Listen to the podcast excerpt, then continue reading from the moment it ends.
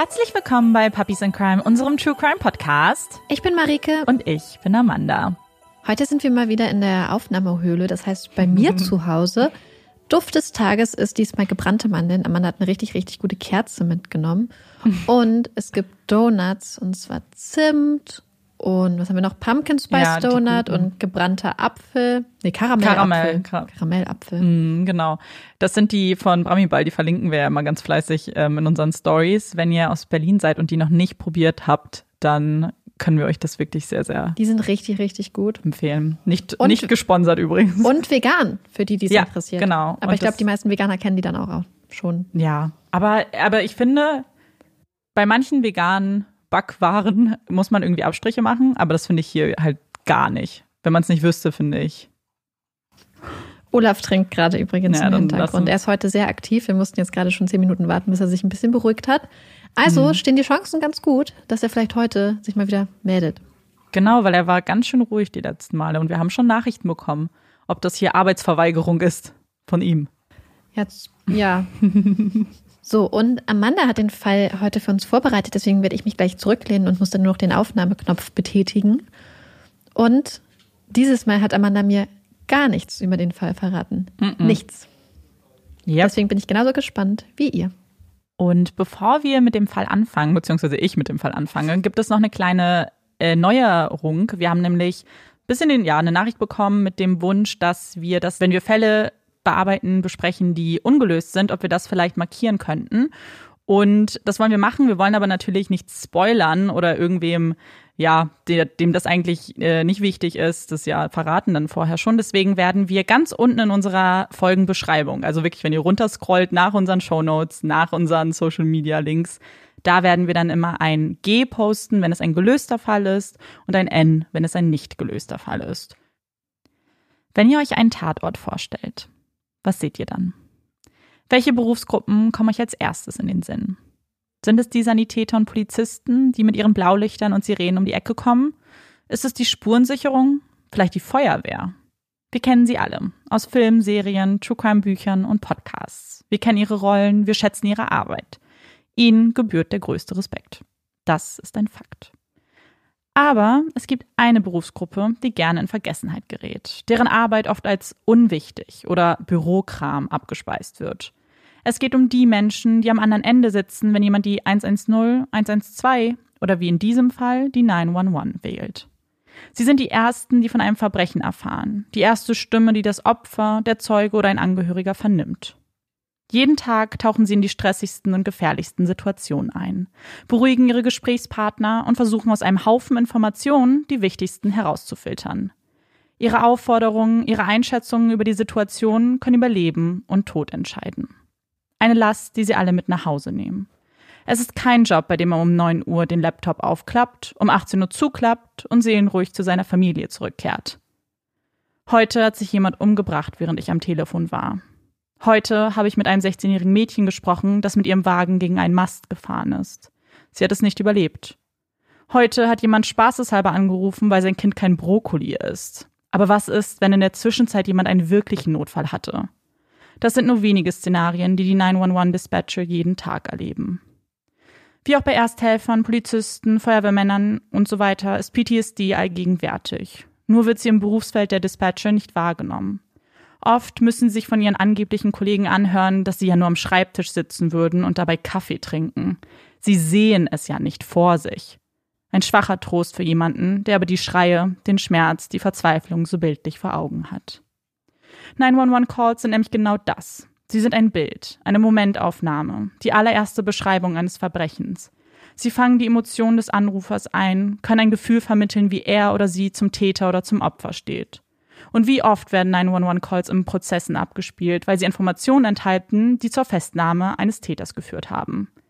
Die Art zu sprechen, die Hintergrundgeräusche, die Ortsangaben, die Wortwahl, all das sind die allerersten Hinweise, die die Ermittler bekommen. Und auch in unserem heutigen Fall werden 911-Calls eine wichtige Rolle spielen. Betsy Faria und ihr Mann Russell, genannt Russ, stehen an Deck eines Kreuzfahrtschiffes. Der Wind weht durch ihr lockiges Haar, ihre hellblauen Augen glitzern, ihr Blick fällt auf das tiefe Blau des Meeres. Sie lächelt.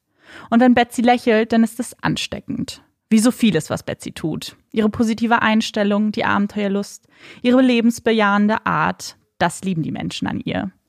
Eigentlich lieben sie alles an ihr. Denn Betsy gehört zu den Menschen, die man einfach mögen muss. Egal wie sehr man versucht, ein Haar in der Suppe zu finden, irgendeine negative Eigenschaft auszumachen. Man findet nichts.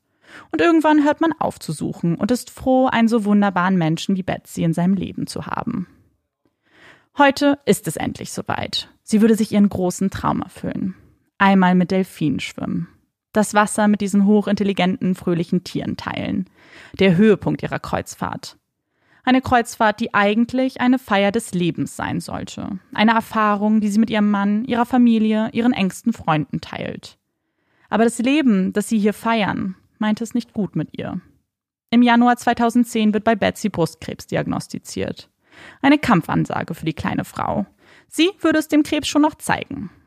Russ, ihre beiden Mädchen Leah und Mariah, beide aus einer früheren Beziehung, und eigentlich die ganze Stadt Troy in Missouri standen an ihrer Seite. 2011 dann ein erstes Aufatmen. Es sieht gut aus, sagen ihr die Ärzte. Nur noch ein paar letzte Tests. Betsy ist nach Feiern zumute. Aber nicht einfach eine Party. Es muss was Großes sein. Etwas, woran sie noch Jahre zurückdenken würde. Etwas, das diesen blöden Krebs für immer in Vergessenheit geraten lassen würde.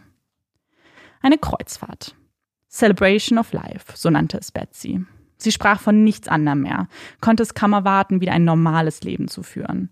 Keine Chemo, kein Mitleid, keine Todesangst, nicht zurück ins Krankenhaus, keine Arzttermine. Das alles hatte sich Betsy gewünscht. Und doch, es wurde ihr verwehrt. Im Oktober 2011, nur einen Monat vor der gebuchten Kreuzfahrt, bekommt sie die lebensverändernde Diagnose. Der Krebs hat gestreut. Er hat bereits ihre Leber erreicht. Krebs im vierten Stadium. Tödlicher Krebs. Wie lange habe ich noch? Mit einer Chemotherapie bestimmt noch einige Jahre. Na gut. Betsy nickt. Runde zwei. Sie würde den Krebs nicht besiegen, aber sie würde sich nicht kampflos geschlagen geben. Sie würde jedes einzelne Jahr noch rausholen, koste es, was es wolle. Und die Kreuzfahrt? Russ schaut seine Ehefrau an. Natürlich machen wir die. Gar keine Frage. Aber ich will mit Delfinen schwimmen. Es ist der 27. Dezember 2011, nur wenige Tage nach Weihnachten, als die Notrufzentrale einen Anruf erreicht. Es gibt die unterschiedlichsten Arten von 911-Calls. Einige sind ruhig, ganz sachlich. Andere verhaspeln sich, man versteht fast kein Wort. Dieser Anruf ist anders.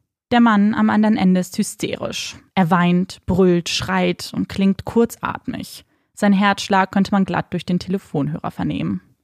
Was ist Ihr Notfall? Meine Frau hat Suizid begangen. Und wieder imbrünstige Schreie. Nein, nein, nein. Oh mein Gott, oh mein Gott, oh mein Gott. Es fällt ihm sichtlich schwer, sich auf die Worte der Mitarbeiterin einzulassen. Sie bittet ihn zu atmen, er muss sich beruhigen, sonst kann sie ihn nicht verstehen. Und das ist für ihren Job das A und O. Sie muss die Informationen filtern, die sie braucht, um die richtigen Fachkräfte loszuschicken. Sie braucht Details. Zunächst einen Namen.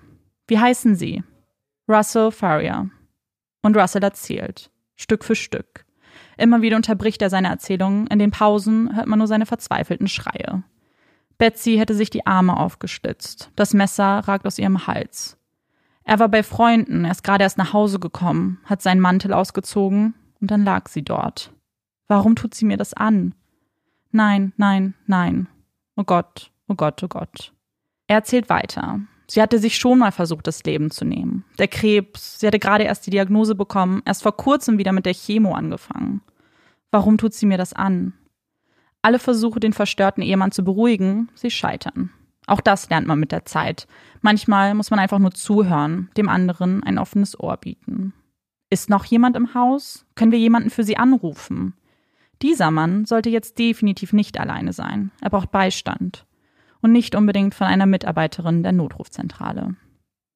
Als die Polizisten den Tatort erreichen, finden sie Russ noch immer völlig hysterisch und panisch im Haus der Familie.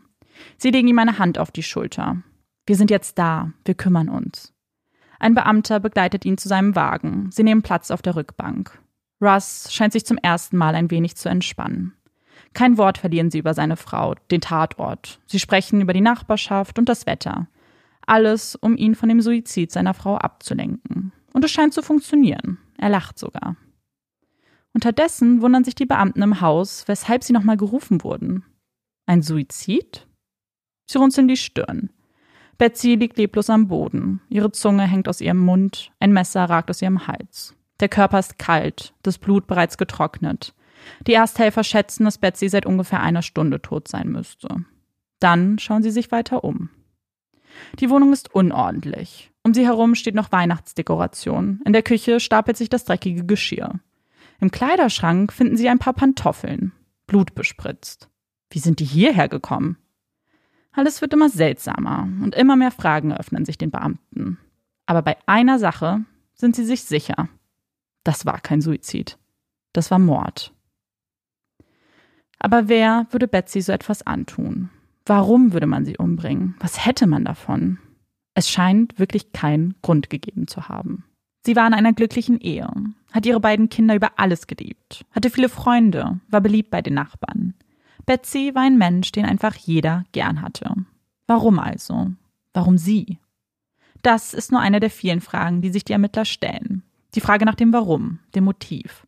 Aber was ist mit der Gelegenheit, der Möglichkeit, wenn Betsys Umfeld wusste, dass sie zu Hause sein würde? Fragen über Fragen. Russ möchte unbedingt bei der Aufklärung helfen. Er hat nicht geschlafen, er ist fertig mit den Nerven, aber er will aussagen, unbedingt. Er will helfen, herauszufinden, was mit seiner Frau passiert ist, wer seine bessere Hälfte aus dem Leben gerissen hat. Und seine Auskünfte helfen tatsächlich. Jetzt können sie den Tag rekonstruieren, wissen, wie der 27. Dezember begonnen hat. Der Tag, der ein so schreckliches Ende nehmen würde. Betsy hatte die Nacht bei ihrer Mutter in Lake St. Louis verbracht. Von dort hatte eine Freundin der Familie sie dann später zur Chemotherapie ins Krankenhaus gefahren und dort mit ihr gewartet. Wieder zu Hause angekommen, spielten sie noch Gesellschaftsspiele. Betsy liebte das. Sie liebte ihre Familie und Zeit mit ihr zu verbringen. Sie wäre am liebsten noch viel länger geblieben, aber sie wusste, dass sie sich langsam mal auf den Heimweg machen müsste. Dienstags ist Russells Game Night. Ein Abend, der ihm und seinen Jungs gehört. Das war schon immer so, das wusste Betsy. Fahre jetzt los zur Game Night und hole dich danach ab, schrieb Russ ihr an diesem Tag. Betsy antwortete, alles gut, Pam hat angeboten, mich zu fahren. Sie fügt hinzu, dass ihr die Chemo zu schaffen macht und sie sich etwas hinlegen würde. Außerdem habe sie Neuigkeiten, über die sie unbedingt mit ihm sprechen muss, wenn er nach Hause kommt. Was diese Neuigkeiten sein sollten, das wusste er nicht, sagt Ross im Verhör. Sie ist nicht mehr dazu gekommen, ihm davon zu berichten. Nach der Game Night machte Russ noch Besorgungen. Er geht tanken, kauft Hundefutter, öffnet die Tür des Hauses, legt die schweren Tüten ab und dann sieht er seine Frau. Tot am Boden. Gegen 21.40 Uhr wählt er 911. Russ zuzuhören ist ein wenig anstrengend für die Ermittler. Immer wieder pausiert er, wird panisch und hysterisch. Manchmal wirkt er wie weggetreten, beginnt zu beten und weint. Naja, irgendwie weint er auch nicht denn das Taschentuch, das ihm die Ermittler reichen, bleibt trocken. Krokodilstränen. Vor ihnen sitzt ein 41-jähriger Mann, lichtes Haar, klein gewachsen, etwas korpulent. Ein Mann, den die Ermittler nicht einschätzen können. Mal spricht er ruhig, völlig klar. Und dann, wenn sie mal keine Frage stellen, wenn Stille herrscht, fängt er an, wieder panisch zu werden. Russ lässt sich nicht beruhigen. Er kann sich kaum konzentrieren, verfällt immer wieder in Panik. Er stöhnt, Betsy, Betsy, meine Betsy. Es bringt nichts. Er muss den Schock sicherlich erstmal verkraften. Für heute hat er ihnen genug Auskunft gegeben, denken die Ermittler. Es ist ein solider Anfang. Sie wissen, wo Betsy vorher war, sie wissen, mit wem sie den Tag verbracht hat. Diese Menschen würden als nächstes auf ihrer Liste stehen. Sie fragen Russ nach dieser Pam. Wer war sie? Kannte sie Betsy gut? Er nickt. Sie lassen sich die Kontaktdaten von Pam geben. Sie könnte womöglich die letzte gewesen sein, die Betsy lebend gesehen hat. Und dann noch ein letzter Versuch, eine einzige Frage, die sie an ihn richten. Würdest du dich einem Lügendetektortest unterziehen lassen? Russell nickt. Ja, natürlich. Er hat nichts zu verheimlichen. Das bestätigt auch Betsys Familie. Die Frage, ob Russell etwas mit Betsys Tod zu tun haben könnte, verneinen sie. Auf keinen Fall. Die beiden waren glücklich. Er war immer an ihrer Seite. Er hatte ihr das Delfinschwimmen organisiert. Sie waren doch gerade erst auf dieser Kreuzfahrt. Und er hat überhaupt keinen Grund, sie umzubringen. Nein, das können Sie sich nicht vorstellen. Es muss eine andere Möglichkeit geben. Die Ermittler nicken. Eine andere Möglichkeit also. Ob die Familie genauso denken würde, wenn sie wüssten, was die Ermittler wissen? Etwas, das ihnen schon die gesamte Zeit im Kopf herumspukt. Die Fragen, die Ungereimtheiten, die Dinge, von denen ihnen Pam erzählt hat. Pamela Hub, genannt Pam, ist eine von Betsys besten Freundinnen. Die beiden kannten sich flüchtig von ihrem Job bei einer Versicherung. Als Betsy aber als DJ bei der Hochzeit von Pams Tochter auftrat, wurden sie zu mehr als Kolleginnen. Sie wurden zu Freundinnen, Vertrauten, sie gingen durch dick und dünn. Das letzte Jahr hat die beiden zusammengeschweißt. Sie war an Betsys Seite, fuhr sie die meiste Zeit zur Chemotherapie, war da, wenn Betsy ein offenes Ohr brauchte. Und das brauchte sie öfter in letzter Zeit, erzählt Pam den Ermittlern. Sie hat so lange geschwiegen. Sie hätte schon viel früher was sagen müssen. Aber sie dachte ja nicht, dass es so weit kommen würde. Niemals hätte sie das gedacht. Aber nun muss die Wahrheit raus. Und die Wahrheit, sie sieht wie folgt aus. Betsy hatte Angst vor Russ. Er hatte schon immer eine kurze Zündschnur, war schnell außer sich vor Wut und wurde laut. Er nahm Betsy nicht für voll. Sie sei einfach gestrickt, sagte er. Und das wusste Pam nicht aus Betsys Erzählungen. Sie hatte es am eigenen Leib erfahren. Denn einmal hatte er sie geschubst, so stark, dass sie gegen das Treppengeländer prallte. Aber dann, einige Tage vor ihrem Tod, gab es diesen einen Vorfall. Etwas, das Betsy wirklich Angst machte, nicht nur einer seiner normalen Wutanfälle. Sie war auf der Couch eingeschlafen. Als sie die Augen wieder öffnete, stand da Russ mit einem Kissen in der Hand. Sein Blick leer. Ich möchte nur, dass du weißt, wie es sich anfühlt zu sterben, soll er gesagt haben, erinnert sich Pam. Betsy war danach nicht mehr dieselbe. Sie traute ihm nicht mehr über den Weg. Sie hatte Angst, dass sie etwas zustößt. Vor allem aber hatte sie Angst, dass ihre Töchter dann mittellos dastehen würden. Das könnte sie niemals zulassen. Sie waren ihr ein und alles. Also musste sie etwas tun, solange sie noch konnte. Nur vier Tage vor ihrem Tod ändert sie den Namen auf den Papieren ihrer Lebensversicherung. Wo zuvor noch Russ stand, da schmückt nun ein neuer Name das Formular. Pam. Ihr vertraute sie. In einer Bücherei setzten sich die beiden zusammen, setzten das Dokument auf und gingen zur Bibliothekarin. Sie soll bezeugen, dass Betsy die Unterschrift selbst tätigte, dass sie niemand bedrohte oder unter Druck setzte. Was muss in Betsy vorgegangen sein, diesen gewaltigen Schritt zu gehen? Warum konnte oder wollte sie ihrem Mann nicht mehr vertrauen? Pam hat die Antwort darauf. Betsy war das Wichtigste, dass ihre Mädchen versorgt sind. Sie hatte Angst, dass Russ sich einfach davon machen würde mit dem Geld. Mit 150.000 Dollar wäre das ja wohl ein leichtes. Deswegen sollte sie das Geld an sich nehmen und dann für die Mädchen sparen. Die Ermittler sind interessiert. Der Ehemann also. Die Aussage von Pam ist wichtig, aber gibt es da auch Beweise? Sie denkt nach. Ja doch, Sie erinnert sich daran, dass Betsy ihr etwas von einer E-Mail erzählte, die sie ihr unbedingt schreiben wollte. Eine E-Mail finden die Ermittler nicht. Hm, seltsam. Ah, vielleicht eher ein Dokument? Und tatsächlich. Sie finden ein Dokument, in dem Betsy den Kissenvorfall beschreibt. Aber das ist noch nicht alles. Pam weiß mehr. Denn als sie Betsy an dem besagten Tag nach Hause fuhr, berichtete die ihr freudestrahlend, dass ihre Mutter ihr das Haus am See angeboten hat. Sie wollte dort immer schon wohnen. Das wäre näher an ihrer Familie, näher an der Praxis und dort ist es viel schöner als in Troy. Aber sie wusste auch, dass Russ nicht glücklich damit wäre. Er wäre nicht begeistert von dem Umzug, weg von seinen Freunden, weg von seinem Job. Das waren die Neuigkeiten, das war die frohe Botschaft, die sie mit ihm an diesem Tag teilen wollte. Die einzelnen Puzzlestücke fügen sich nun zu einem Bild. Ein Bild, das die Unstimmigkeiten endlich erklärt. Sie kommen nicht mehr drum herum, ihn auf genau diese auch anzusprechen. Und wie könnte man das besser als unter einem Lügendetektortest? Der Test wird für den nächsten Nachmittag vereinbart. Russ wird an das Gerät angeschlossen. Ihm wird geraten, diesen Test nur zu machen, wenn er die Wahrheit sagen würde, nichts als die Wahrheit. Ansonsten würden sie hier und jetzt herausfinden, ob er lügt. Aber Russ zeigt sich motiviert. Er hat nichts zu verbergen. Das hat er ja schon mal gesagt. Wirklich? Wirklich gar nichts, Russ? Du hast uns nichts zu sagen? Nachdem alle Fragen gestellt wurden, die Antworten überprüft wurden, bitten sie ihn, noch einmal Platz zu nehmen. Es gibt da noch etwas, worüber sie sich unterhalten müssen. Der Ton verhärtet sich. Niemand denkt mehr daran, Russ zu trösten oder ihm eine Hand auf die Schulter zu legen. Du hast den Test nicht bestanden. Sechs Worte. Sechs Worte, die ein gesamtes Gerüst in sich zusammenfallen lassen. Russ zeigt sich ungläubig. Er hat nicht gelogen. Diesen Satz wiederholt er. Immer und immer wieder. Aber die Ermittler zeigen sich unbeeindruckt. Es nützt nichts mehr. Sie wissen es. Er war es. Und nun ist es an der Zeit, die Bombe platzen zu lassen. Die Frage zu stellen, die sie ihm von Anfang an stellen wollten.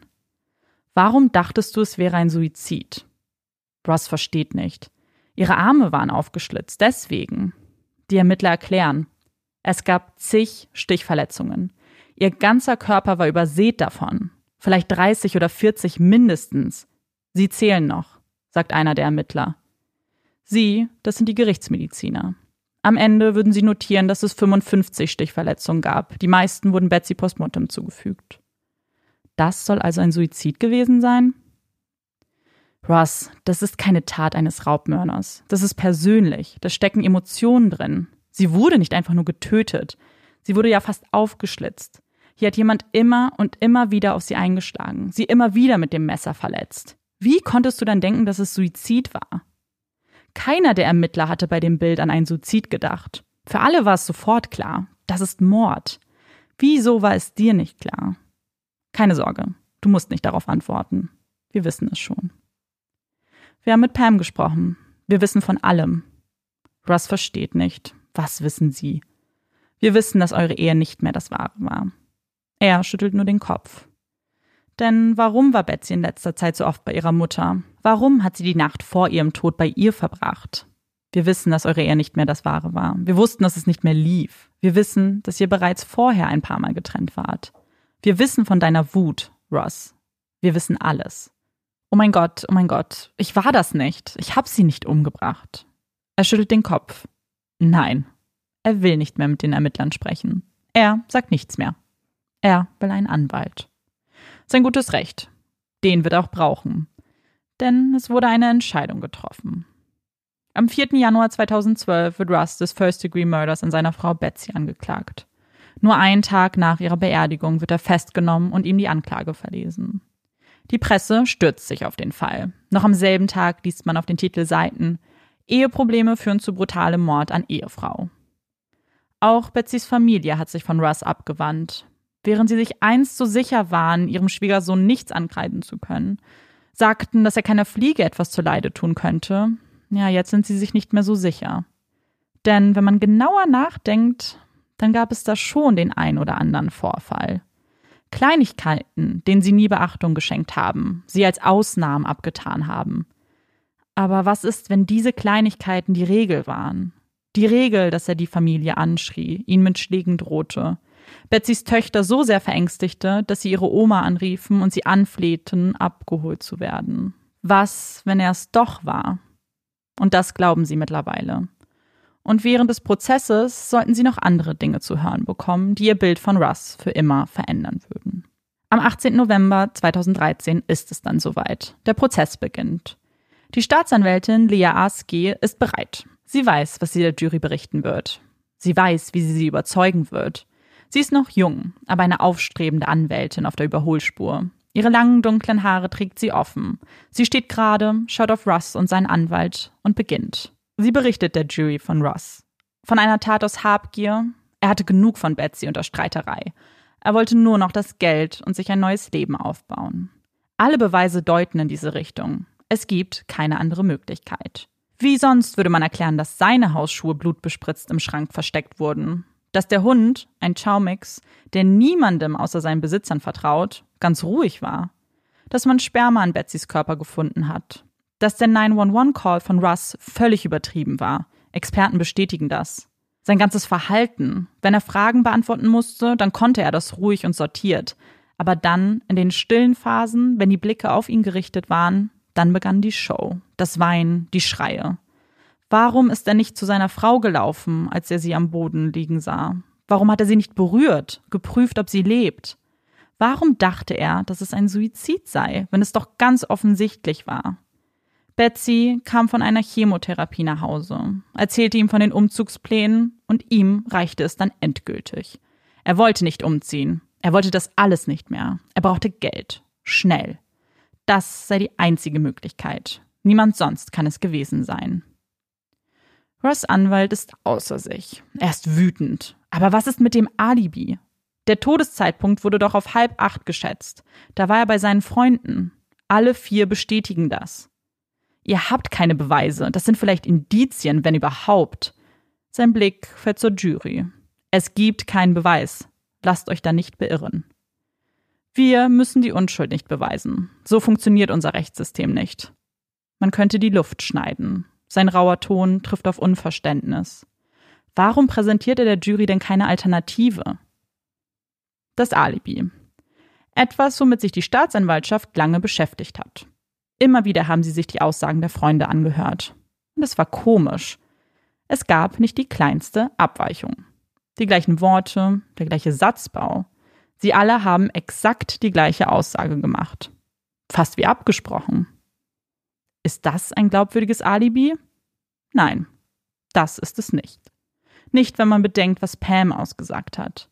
Im Zeugenstand wiederholt sie ihre Erfahrungen, die Geschichte, erzählt von dem Dokument. Sie spricht klar, hat eine Wärme in ihrer Stimme.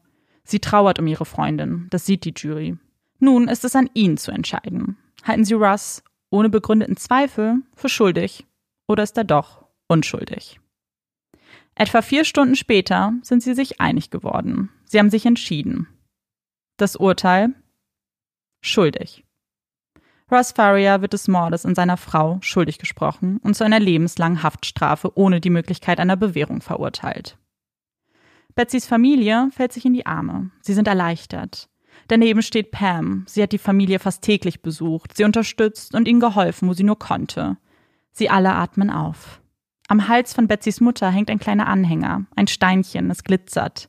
Pam trägt dasselbe Schmuckstück. Sie hat es ihr geschenkt. Ein Zeichen, dass die beiden verbunden seien, dass sie nicht alleine sind mit ihrer Trauer. Sie würden Betsy nicht vergessen. Nun könnten sie in Ruhe trauern. Ein Telefon klingelt im Büro der Dateline NBC Redaktion. Dateline NBC ist ein US-amerikanischer Nachrichtensender, der seit dem 31. März 1992 auf dem Sender NBC ausgestrahlt wird. Sie beschäftigen sich in den einzelnen Ausgaben insbesondere mit Kriminal- und Mordfällen. Sie sind bekannt für ihre Berichterstattungen über den O.J. Simpson oder John Benet Ramsey-Fall. Den haben sie bis ins kleinste Detail aufbereitet. Joel Schwartz ist am anderen Ende des Hörers. Er klingt verzweifelt. Mein Mandant wurde des Mordes an seiner Frau verurteilt, aber er ist unschuldig. Haben Sie denn eine Ahnung, wer es gewesen sein könnte? Ja, antwortet Joel. Und er beginnt zu erzählen. Zu erzählen von dem Verfahren, von all den Fragen, die er nie stellen durfte, von seinem Verdacht, von den Fehlern der Ermittler. Er erzählt alles. Dann wird es still in der Leitung. Aber wie konnte er dann verurteilt werden? Der Redakteur zeigt sich interessiert. Wenn das alles stimmt, wieso er? Na, wissen Sie es etwa nicht? Es ist doch immer der Ehemann. Oder? So hatten es zumindest die Ermittler gesehen. Und die Staatsanwältin. Sie alle hatten ihre Finger auf den Ehemann gerichtet. Als Joel aber die Akten erhielt und sich den Fall seines Mandanten genauer anschaute, hatte er jemand ganz anderes im Blick. Wieso hat sich eigentlich niemand diese Pam Hub genauer angesehen? Sie war die Letzte, die Betsy Lind gesehen hat. Sie hat kein Alibi für die Zeit. Und immer wieder verstrickt sie sich in Lügen. Warum ist das keinem der Ermittler aufgefallen? Haben sie sich so sehr von ihrer Art einlullen lassen? Oder haben sie womöglich gar nicht in eine andere Richtung ermitteln wollen? Als Joel sich dem Fall annahm, dachte er, sei ein leichtes.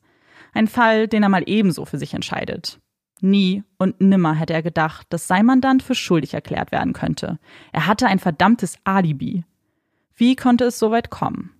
Er wusste, dass er das alleine nicht schaffen würde. Er brauchte einen neuen Prozess, denn das hatte er Ross versprochen. Und jetzt würde er erst alles richtig machen. Die Redaktion von Dateline stimmt zu. Sie finden diese Pam auch sehr verdächtig. Aber warum wurde denn nie über sie gesprochen? Und das ist der Knackpunkt. Er durfte nicht. Joel wurde von dem Richter angewiesen, nicht über Pam als Verdächtige zu sprechen. Das würde die Jury nur verwirren. Verwirren? Wie sollte man sie mit der Wahrheit verwirren? Aber ihm waren die Hände gebunden. Hätte er dagegen verstoßen, dann wäre der ganze Prozess gelaufen gewesen. Am Ende ist er es ja so oder so. Aber Joel kommt nicht darüber hinweg. Diese Pam, ihre Aussagen, nichts stimmte. Er schaut sich die Aufnahmen ihres Verhörs an. Immer und immer wieder. Pam erzählte damals, dass sie Betsy gegen 7 Uhr bei sich zu Hause abgeliefert hat. Der Ermittler fragte sie, ob sie reingegangen wäre. Sie verneint. Aber warte mal, denkt sich Joel. Hat sie nicht in einem späteren Interview erzählt, dass sie doch drin war, weil Betsy ihr die Weihnachtsgeschenke zeigen wollte? Das war damals der erste Moment gewesen, an dem er Pam verdächtigte. Eine Kleinigkeit, nur eine Korrektur. Das kann schon mal passieren. Aber es war nicht die letzte. Laut Pam hat sie Betsys Haus kurz darauf wieder verlassen und machte sich auf den Heimweg. Unterwegs rief sie auf Betsys Handy an, weil sie sich unsicher war, wie sie nach Hause kommen sollte. Und das, obwohl sie so viel Zeit bei ihr zu Hause verbrachte. Sie kannte den Weg nicht? Dieser Anruf fand um 7.27 Uhr statt. Als später die Handydaten analysiert wurden, konnte festgestellt werden, dass der Anruf aus Troy abgesetzt wurde, also der Stadt, in der Betsy wohnte. War sie da aber nicht auf dem Heimweg? Warum war sie immer noch in Troy? Pam korrigierte sich daraufhin und glaubte sich zu erinnern, dass sie nochmal umgedreht sei und dann angehalten ist, nur um zu telefonieren. Betsy ist aber nicht mehr drangegangen und zu Hause angekommen hat sie ihr auch nochmal eine Nachricht geschrieben. Sie hat auch Betsys Mutter angerufen, weil sie sich so große Sorgen gemacht hat. Aber wieso hat sie das?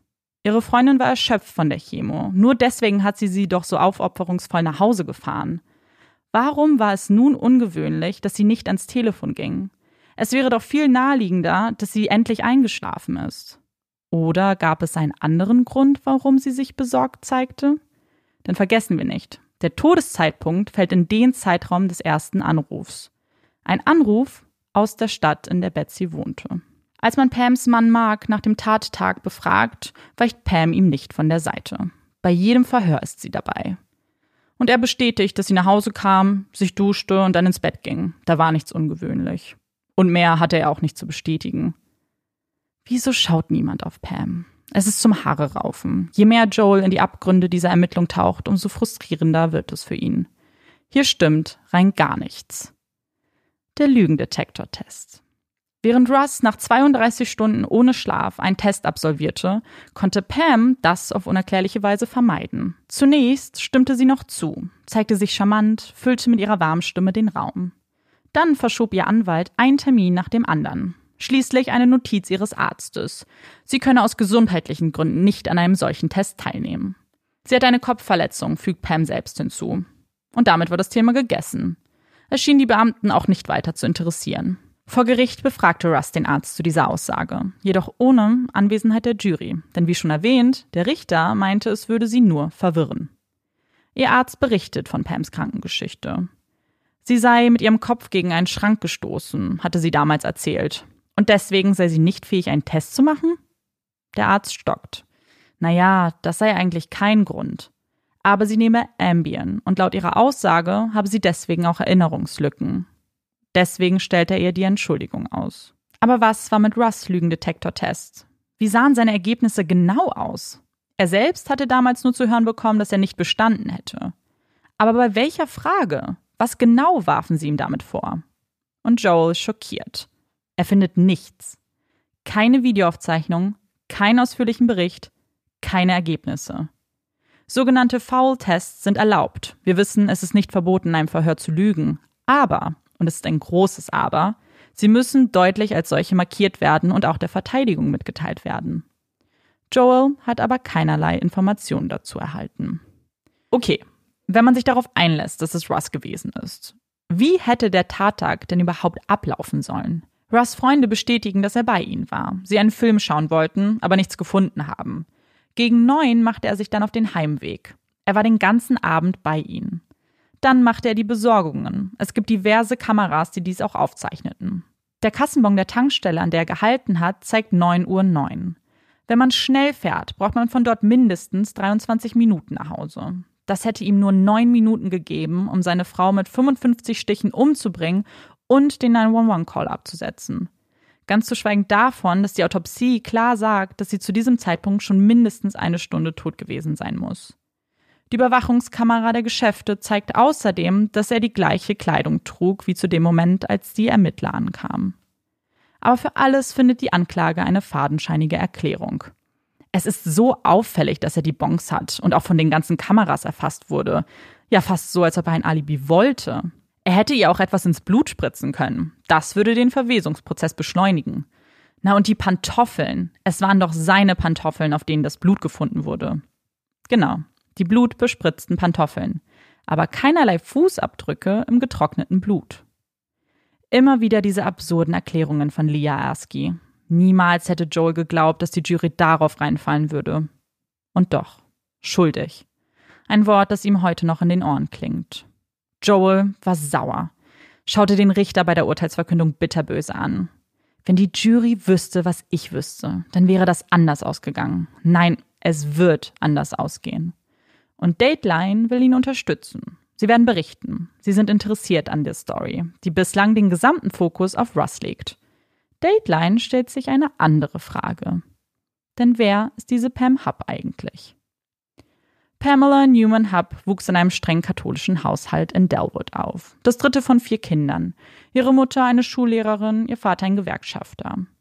Pam führte ein ganz normales Leben. Sie fuhr mit ihren Freunden Fahrrad, ging von Tür zu Tür und sang Weihnachtslieder und übersprang gelegentlich mal die Sonntagsschule. An ihrer Highschool war sie beliebt. Sie war die blonde Cheerleaderin mit dem herzlichen Lachen. Pam war immer für einen Spaß zu haben. Eine richtige Freundin zum Pferdestehlen. Keine schlechte Laune oder Drama. Kein Reden hinter dem Rücken der Leute.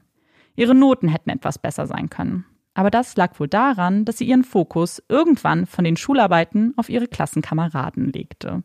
Und auf einen von ihnen hatte sie es ganz besonders abgesehen. Ein Junge, der etwas schüchtern war, der leise sprach, aber sehr beliebt war. Ein Mitglied der Fußballmannschaft und auch der Golfmannschaft. Sie gingen zusammen zum Abschlussball. Drei Monate später mussten sie heiraten. Warum sie das mussten, hatte einen bestimmten Grund. Ein Grund, der in neun Monaten das Licht der Welt erblicken würde. Pams fromme Mutter hatte sich über die Schwangerschaft nicht gefreut. Aber Pam tat das Richtige in ihren Augen. Sie blieb zu Hause, kümmerte sich um das kleine Baby, aber insgeheim spürte sie wohl etwas Wehmut. Alle anderen waren in die Dramen des Colleges verwickelt, während sie hier in einer billigen Wohnung saß und Babybrei auf einen Löffel lud. Die Ehe dauerte sechs Jahre. Kurz nach ihrer Scheidung heiratete Pam Mark Hubb, einen ruhigen, gelassenen Mann, der für die Texas Rangers Baseball spielte. Als er aber nicht länger gefragt war, begann er mit der Tischlerei. Pam wurde noch einmal schwanger und bekam einen kleinen Jungen. Die Familie zog 1989 nach Naples, Florida. Als sie 2001 zurückkehrten, ließen sie sich in O'Fallon, Missouri nieder und begannen Häuser in der Nachbarschaft umzubauen. Pam nahm auch einen Bürojob in einer Versicherungsfirma an und Betsy Faria war die erste Person, die sie dort traf. Elf Jahre jünger als Pam war Betsy warmherzig und extrovertiert und irgendwie auch ein kleines bisschen zerstreut. Immer knapp bei Kasse, aber emotional gestützt von Dutzenden von Freunden, die sie verehrten. Ihr rundes Gesicht, das lockige Haar, die rosa Wangen, ihre hellblauen Augen. Man hätte es auf jeder Zeitschrift abdrucken können und sich sicher sein können, dass die Menschen mit ihr sympathisieren. Und diesen Menschen, ihre erste Freundin, soll Pam umgebracht haben? Das glaubt Joe? Ja. Und mit der Meinung ist er nicht alleine. Kathy Fisher, Produzentin von Dateline, und Keith Morrison, Berichterstatter, wittern hier die ganz große Story. Aber wo fängt man am besten an? Mit wem unterhält man sich, um ein umfassendes Bild der Lage zu bekommen? Russ und Joel zeigen sich kooperativ. Schließlich erhoffen sie sich auch neue Erkenntnisse. Doch die Motivation der Journalisten bekommt einen ersten Dämpfer. Die Staatsanwältin Leah Askey ist nicht interessiert an einem Gespräch. Auch der Richter möchte damit nichts zu tun haben. Und Pam? Die zeigt sich freundlich, lehnt jedoch immer wieder ab. Was nicht bedeutet, dass Kathy dieses Nein einfach so hinnimmt. Immer wieder schickt sie ihr E-Mails, spricht ihr auf den Anrufbeantworter. Aber die Antwort bleibt die gleiche. Nein, danke. Das wird wohl eher ein sehr einseitiger Bericht, denkt sich Kathy. Sie konnte nicht ahnen, welche Ausmaße diese Geschichte noch annehmen würde. Und sie hatte auch keine Ahnung, dass es vielleicht einen Grund gab, weshalb Pam keine Zeit für ein Interview hatte denn diese musste sich auf einen neuen Prozess vorbereiten. Diesmal war sie jedoch die Angeklagte. Betsys Töchter Leah und Mariah zogen vor das Zivilgericht. Wieso, fragt ihr euch? Sie hielten doch fest zusammen, haben Pam quasi als Familienmitglied aufgenommen. Bis sie herausgefunden haben, dass Pam nie vorhatte, Betsys Lebensversicherung mit ihren Töchtern zu teilen. Den Trust, den sie gegründet hat, der war bereits aufgelöst. Ein Trust, der erst kurz vor Beginn des ersten Prozesses überhaupt eröffnet wurde. Nach Anraten der Polizisten übrigens. Die sagten, es sehe sonst ein bisschen verdächtig aus. Die offizielle Erklärung, warum es so lange gedauert hat? Ihre Mutter sei an Alzheimer gestorben. Es wäre alles zu viel geworden. Verständlich. Pam trägt ein pinkes Top. Die kinnlangen blonden Haare trägt sie offen und glatt, wie immer. Die Blicke sind auf sie gerichtet. Es ist Zeit für die Anhörung vor dem Zivilgericht. Aber diesmal ist es irgendwie anders. Pam scheint nervös zu sein. Sie verhaspelt sich, verstrickt sich in Widersprüche. Wenn sie von Betsy erzählt, dann war sie mal nur eine Freundin. Im nächsten Satz berichtet sie, wie sehr Betsy sie geliebt hat. Sie waren die besten Freundinnen, unzertrennlich. Ob es Beweise dafür gäbe, wird sie gefragt. Na klar. Auf den Postkarten hat Betsy immer mit Love Betsy unterschrieben. Der Beweis. Und dann geht es um das Geld. Ob Betsy ihr gesagt hätte, dass sie das Geld für ihre Töchter nutzen soll. Nein, ganz sicher nicht. Ein Schlag ins Gesicht der beiden Mädchen. Wieso sollte ihre Mutter sie einfach vergessen? Das würde sie niemals tun. Nein. Und Pam versteht das ganze Drama nicht. Sie hat den Trust einfach aufgelöst, das sei ihr gutes Recht. Aber brauchen würde sie das Geld nicht, nein. Finanziell hätte sie keinerlei Sorgen. Ihr geht es gut. Sie hätte ja auch von ihrer Mutter geerbt. Wie viel wird sie gefragt? 100.000 US-Dollar die Antwort. Eine Lüge, wie sich später herausstellen würde. Lediglich 3.000 Dollar waren es. Die Kosten für die Beerdigung. Nicht ein Cent mehr. Die Anhörung wird beendet. Ein Termin für den Prozess wird festgelegt. Für Leah und Mariah ist es der absolute Horror. Ihre Mutter ist tot. Anstatt zu trauern, müssen sie vor Gericht kämpfen. Ihr Anwalt stützt sie. Wir schaffen das schon. Aber nicht nur vor dem Zivilgericht. Er kann nicht glauben, was diese Pam für ein Spiel spielt. Und er hat ja interessante Dinge erfahren. Dinge, die er sofort teilen muss. Mit Joel Schwarz. Als dieser ans Telefon geht und von dem Verlauf der Anhörung hört, ist er ganz aufgeregt. Der Trust wurde aufgelöst? Das ist riesig. Das könnte alles verändern. Denn der Trust war der einzige Grund, warum Pam kein Motiv hatte. Schließlich hatte sie ja kein Geld von Betsy bekommen. Sie hat nicht profitiert. Doch, jetzt schon. Also setzt er sich an seinen Schreibtisch und beginnt wie wild drauf loszuschreiben. Er bereitet eine Mooney Motion vor. Das ist ein Gesuch um einen neuen Prozess, da neue Entwicklungen und Informationen vorliegen. In der Geschichte von Missouri wurden erst drei Mooney Motions zugelassen und haben zu einem neuen Prozess geführt. Dies sollte das vierte Mal werden. Joel hat es geschafft. Geschafft, was er seinem Mandanten versprochen hat. Es gibt einen neuen Prozess. Zwei Jahre nachdem die Worte schuldig den Raum in Stille gehüllt haben. Zwei Jahre nachdem Russ fast aus dem Saal getragen werden musste, weil seine Knie weich wurden. Zwei Jahre nachdem Joel wütend auf den Tisch gehauen hat und versichert hat, das letzte Wort wäre hier nicht gesprochen. Und dieses Mal würde er alles richtig machen. Er würde sich nicht den Mund verbieten lassen. Die Jury wollte damals eine Alternative. Hier ist die Alternative. Aber das Risiko, dass ihm wieder nicht geglaubt wird, das würden sie nicht eingehen. Russ will einen Prozess vor einem Richter. Er hatte der Jury einmal vertraut. Wer sagt, dass es jetzt besser für ihn ausgehen würde? Nein, das ist seine letzte Chance. Und er würde sie nutzen. Zusammen mit Joe. Hauptsache, es ist ein besserer Richter als beim letzten Mal. Denn wie Joel durch einige anonyme Hinweise herausfinden musste, war die Arbeit des Staates noch schlechter als schon angenommen. Er fand raus, dass die Staatsanwältin Erskine sich mit Pam verschworen hat. Sie haben in mehreren aufgezeichneten Treffen über ihn gelästert, sich lustig gemacht über die Arbeit der Verteidigung. Keine Chance hätte er, sagte sie gehässig, während die Kameras liefen. Nicht sonderlich professionell, wenn man bedenkt, dass Pam eigentlich eine Zeugin war. Aber es waren nicht nur die Richter und die Staatsanwältin. Auch die Ermittler waren wohl nicht so neutral, wie sie es hätten sein sollen. Denn Erskine hatte zu der Zeit der Ermittlungen eine Affäre mit dem leitenden Ermittler. Vielleicht einer der Gründe, warum die Tatortfotos nur ihr überlassen wurden und Joel diese nie zu Gesicht bekam. Er bekam nur zu hören, da wäre nichts drauf zu sehen. Vielleicht war aber auch einfach nichts drauf zu sehen, was ihnen half. Und dann der Schocker. Joel bekommt ein aktuelles Video zugeschickt. Dort sieht er Pam und einen Ermittler. Kurz nachdem der zweite Prozess angekündigt wurde. Pam hat etwas zu sagen, es ist wichtig. Denn Betsy und sie, sie waren mehr als Freundinnen. Pam hat quasi ihren Ehemann ersetzt. Sie wollte Russ an diesem Abend verlassen. Er muss wütend gewesen sein. Das war bestimmt der Auslöser für den Mord. Wie bitte? Die beiden sollen ein Paar gewesen sein? Unwahrscheinlich, findet Joel. Aber auch Pams Freunde zeigen sich ungläubig.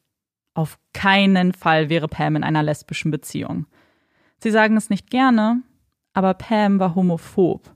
Für sie war das nicht normal, das sagte sie immer. Aber Pam hat noch mehr zu sagen. Denn wie durch ein Wunder, ihre Erinnerung ist zurückgekehrt.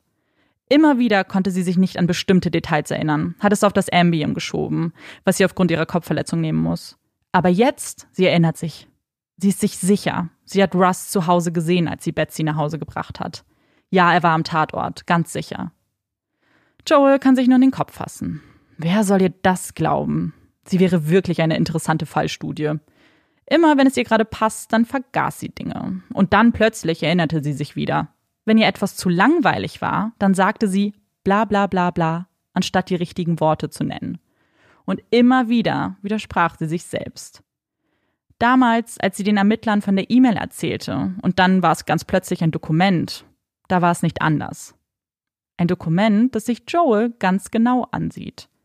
Ein Dokument, das elementar sein sollte für den bevorstehenden Prozess. Nur zwei Wochen vor Prozessbeginn erhält er die Ergebnisse des Expertenteams. Und was er dort zu lesen bekommt, lässt ihn vor Glück hochspringen. Das Dokument kann nicht von Betsy geschrieben worden sein. Nie und nimmer. Aber das würde er endlich im zweiten Prozess präsentieren können. Ein Prozess, der mit dem ersten keinerlei Ähnlichkeiten hat. Alles ist anders. Die Experten, die die gleichen paar Pantoffeln zu sehen bekommen, sind mittlerweile der Überzeugung, dass diese platziert wurden. Sie müssen ins Blut getunkt worden sein. Anders lassen sich die Blutspritzer überhaupt nicht erklären. Und dann darf Joel endlich das tun, was er schon im ersten Prozess ansprechen wollte. Pam. Und er beginnt mit einem richtigen Brocken. Der Notiz. Das Dokument, was auf Betsys PC gefunden wurde. Ich weiß, wir haben gestern darüber gesprochen, aber ich bitte dich, du musst mir wirklich glauben. Ich habe wirklich das Gefühl, dass Russ mir etwas antun wird. Er erzählt mir immer wieder, wie viel Geld er erhalten würde, nachdem ich gestorben bin. Punkt, Punkt, Punkt. Letzte Nacht war die schlimmste. Ich schlief auf der Couch ein, während ich fernsah. Ich wachte auf, als Russ ein Kissen über mein Gesicht hielt. Punkt, Punkt, Punkt. Er sagte, er wollte, dass ich weiß, wie sich Sterben anfühlt. Ich muss meine Lebensversicherung ändern. Punkt, Punkt, Punkt. Glaubst du, ich könnte sie in deinen Namen setzen und du könntest meinen Töchtern helfen, wenn sie sie brauchen? Punkt, Punkt, Punkt. Wenn mir etwas passiert, würdest du das bitte der Polizei zeigen. Rita sitzt im Zeugenstand. Sie ist wohl die wirklich beste Freundin von Betsy. Das bestätigen zumindest Russ und ihre Familie. Und sie schüttelt den Kopf. Nein, so schreibt Betsy nicht. Und wenn es wirklich einen solchen Vorfall gegeben haben würde, dann wüsste sie das. Dann hätte Betsy ihr davon erzählt. Aber es gibt noch mehr Beweise. Dieses Dokument wurde mit Word 97 erstellt. Ein Programm, das Betsy gar nicht auf dem Computer hat. Alle ihre Dokumente sind mit Betsys Namen versehen. Und dieses Dokument trägt den Namen unbekannter Autor. Außerdem kann nachgewiesen werden, dass das Dokument zu einem Zeitpunkt erstellt wurde, bei dem Betsy Tennis spielte und Pam zuschaute. Während Joel alle Unstimmigkeiten präsentiert, spürt er zwei Blicke auf ihn gerichtet. Pams Blicke brennen sich in seinen Rücken. Wann ist sie endlich dran? Wann wird sie aufgerufen? Sie kann es kaum erwarten, verhört zu werden. Sie würde es Joel so richtig zeigen. Was redet er einfach so über sie? Präsentiert sie als Verdächtige? Nein, auf keinen Fall würde sie das so stehen lassen. Jetzt nimm mich endlich dran, denkt sie. Aber sie wird nicht aufgerufen. Nicht von Joel, nicht von Leah Askey. Sie wollen Pam nicht hören. Sie haben sicherlich jeweils andere Gründe dafür. Und der Richter hat längst genug gehört. Er hat eine Entscheidung getroffen. Er spricht Russ frei. Zum Schluss wendet er das Wort an Leah Askey. Er ist entsetzt von der Arbeit der Staatsanwaltschaft und der Ermittler. Es ist eine Schande. Wieder werden die Knie weich. Russ kann es nicht glauben. Joel und er fallen sich in die Arme.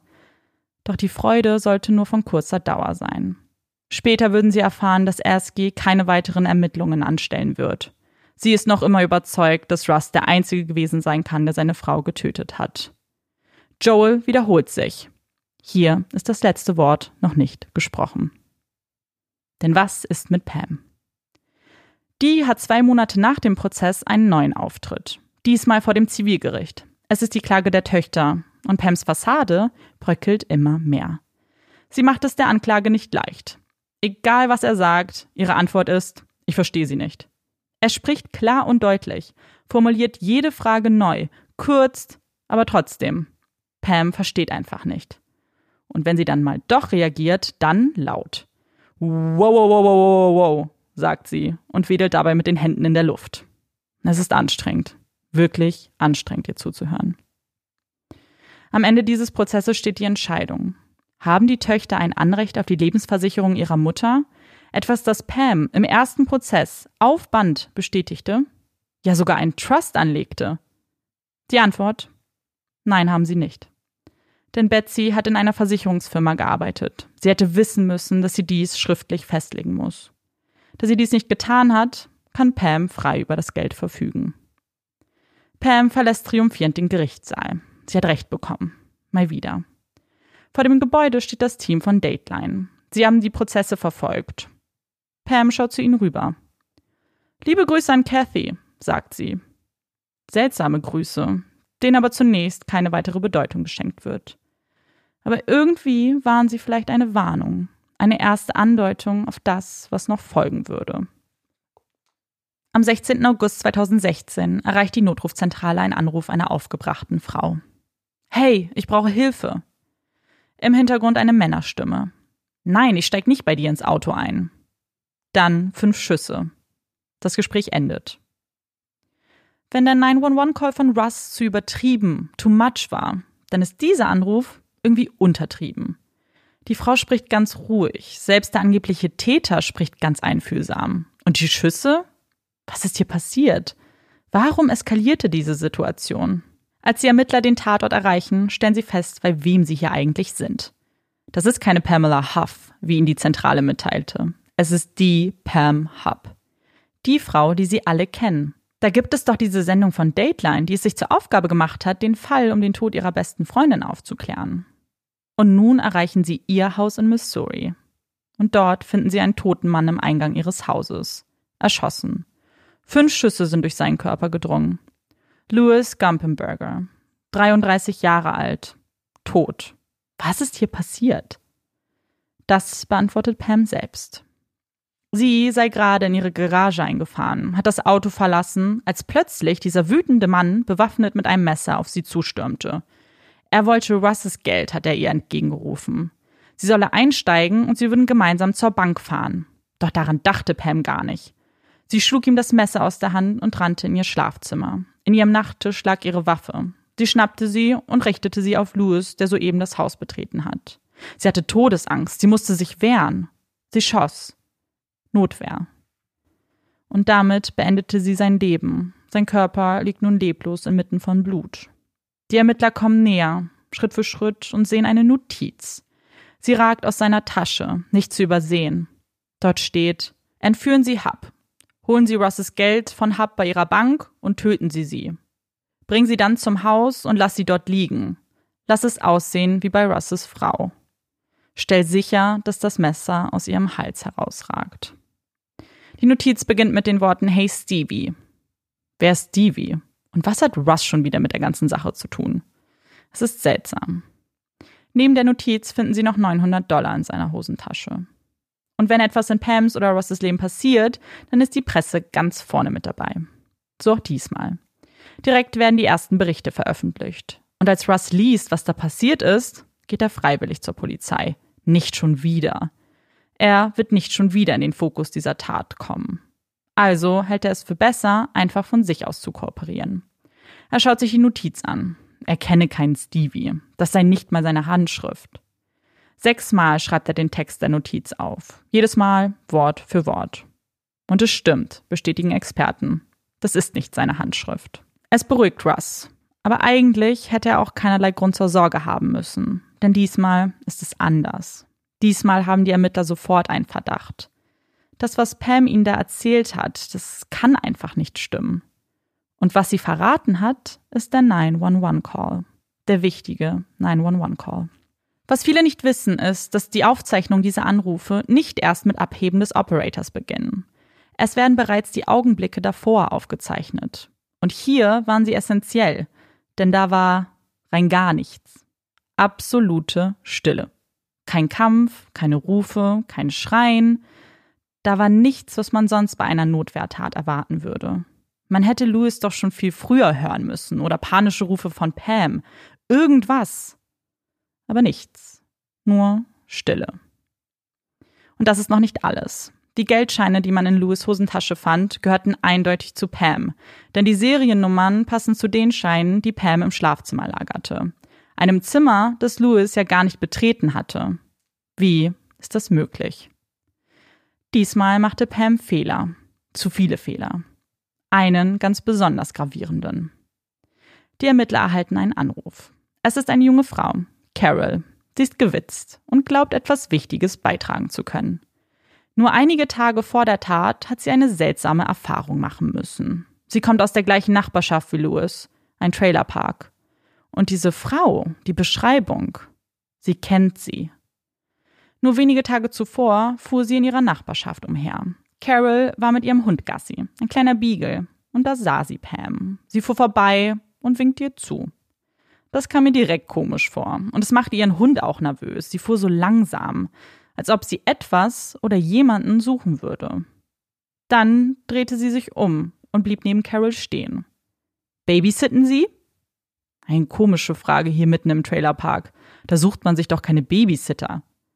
Aber eigentlich wollte Pam auch was anderes, erklärt sie. Sie sei Produzentin bei Dateline. Ihr Name Kathy Fisher. Sie brauchen Darsteller für die Nachstellung eines 911-Calls für ihre Sendung. Sie würde ihr 1000 Dollar geben. Carol glaubt ihr kein Wort. Diese Frau war crazy, wirklich verrückt. Das sah sie auf einen Blick. Aber irgendwie interessierte sie das Ganze. Was war ihr Plan? Was wollte sie erreichen? Sie fragt Pam nach einem Ausweis. Die winkt ab, den hat sie gar nicht dabei. Aber sie könnten ihn ja zusammenholen, und wenn Carol überzeugt ist, dann fangen sie mit den Aufnahmen an. Sie glaubt ihr immer noch kein Wort. Und dennoch steigt sie in den Wagen. Pam erklärt ihr, sie habe auch einen Trailer ganz in der Nähe. Als sie den Trailerpark aber verlassen, reicht es Carol dann endgültig.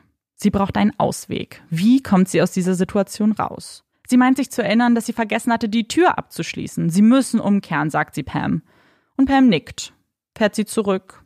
Und Carol bittet sie nur mal ganz kurz in der Einfahrt zu halten. Warum tat sie das? Es hatte einen Grund, weil ihre Security-Kameras dann das Nummernschild im Bild hatten. Carol rief die Polizei, berichtete von der komischen Frau, sagte, sie habe das Kennzeichen aufgenommen. Aber dann war Pam schon weitergezogen. Sie brauchte ein neues Opfer. War es Rache an Dateline, die bereits drei Folgen über sie veröffentlicht hatten? Wollte sie Russ wieder beschuldigen und von sich ablenken? Es ist schwierig zu sagen, aber Carol weiß, wäre sie an diesem Tag mitgefahren, dann wäre sie jetzt tot. So wie Louis. Louis mag früher mal gefährlich gewirkt haben, aber jetzt war er das ganz bestimmt nicht mehr. Seit einem Autounfall, bei dem sein Schädel gegen das Armaturenbrett gestoßen ist, war Louis geistig behindert. Auch sein Körper war nicht der gleiche. Sein linker Arm war schlaff und gelähmt.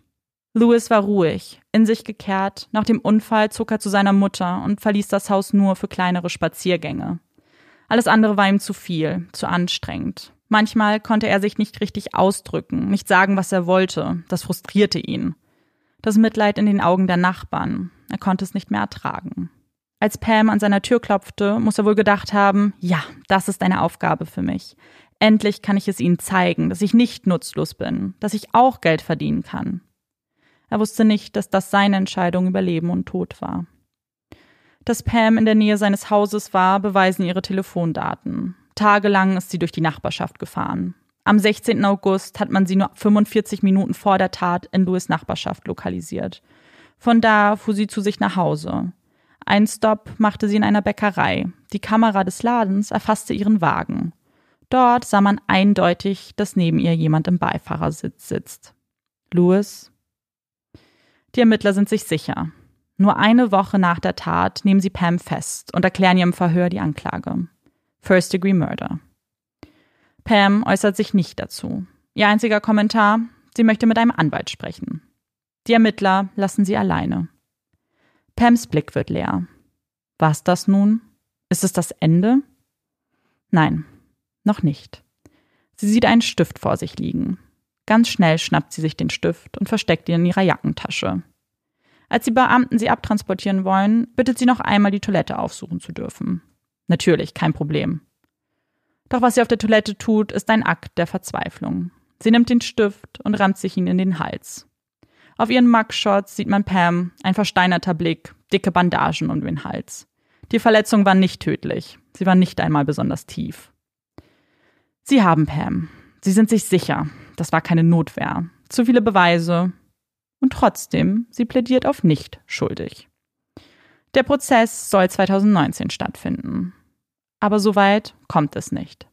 Sie geht einen Plea-Deal ein, der sie vor der Todesstrafe bewahrt. Pam wird also des First-Degree-Mordes schuldig gesprochen und mit einer lebenslangen Freiheitsstrafe ohne die Möglichkeit einer Bewährung verurteilt. Diese Verurteilung wirft ein neues Licht auf viele vorangegangene Ermittlungen. Zum einen natürlich auf den Mord an Betsy. Aber da gibt es noch etwas. Noch einen anderen Todesfall, der jetzt in ein neues Licht gerückt wird. Der Tod von Shirley Newman, Pams Mutter. Wir erinnern uns, sie erzählte, ihre Mutter sei an Alzheimer gestorben. Aber das war eine Lüge. Das war nicht der Grund für ihren Tod. In der Akte steht Unfall.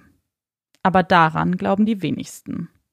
Denn Shirley ist von dem Balkon ihres Pflegeheims gefallen. Als Dateline von diesem Umstand erfährt, schauen sie sich die Akte einmal genauer an, begutachten die Bilder und etwas kommt ihnen komisch vor. Die metallenen Balken des Balkons sind verbogen, ja einige von ihnen sogar rausgebrochen. Wie soll das eine kleine ältere Dame wie Shirley überhaupt geschafft haben?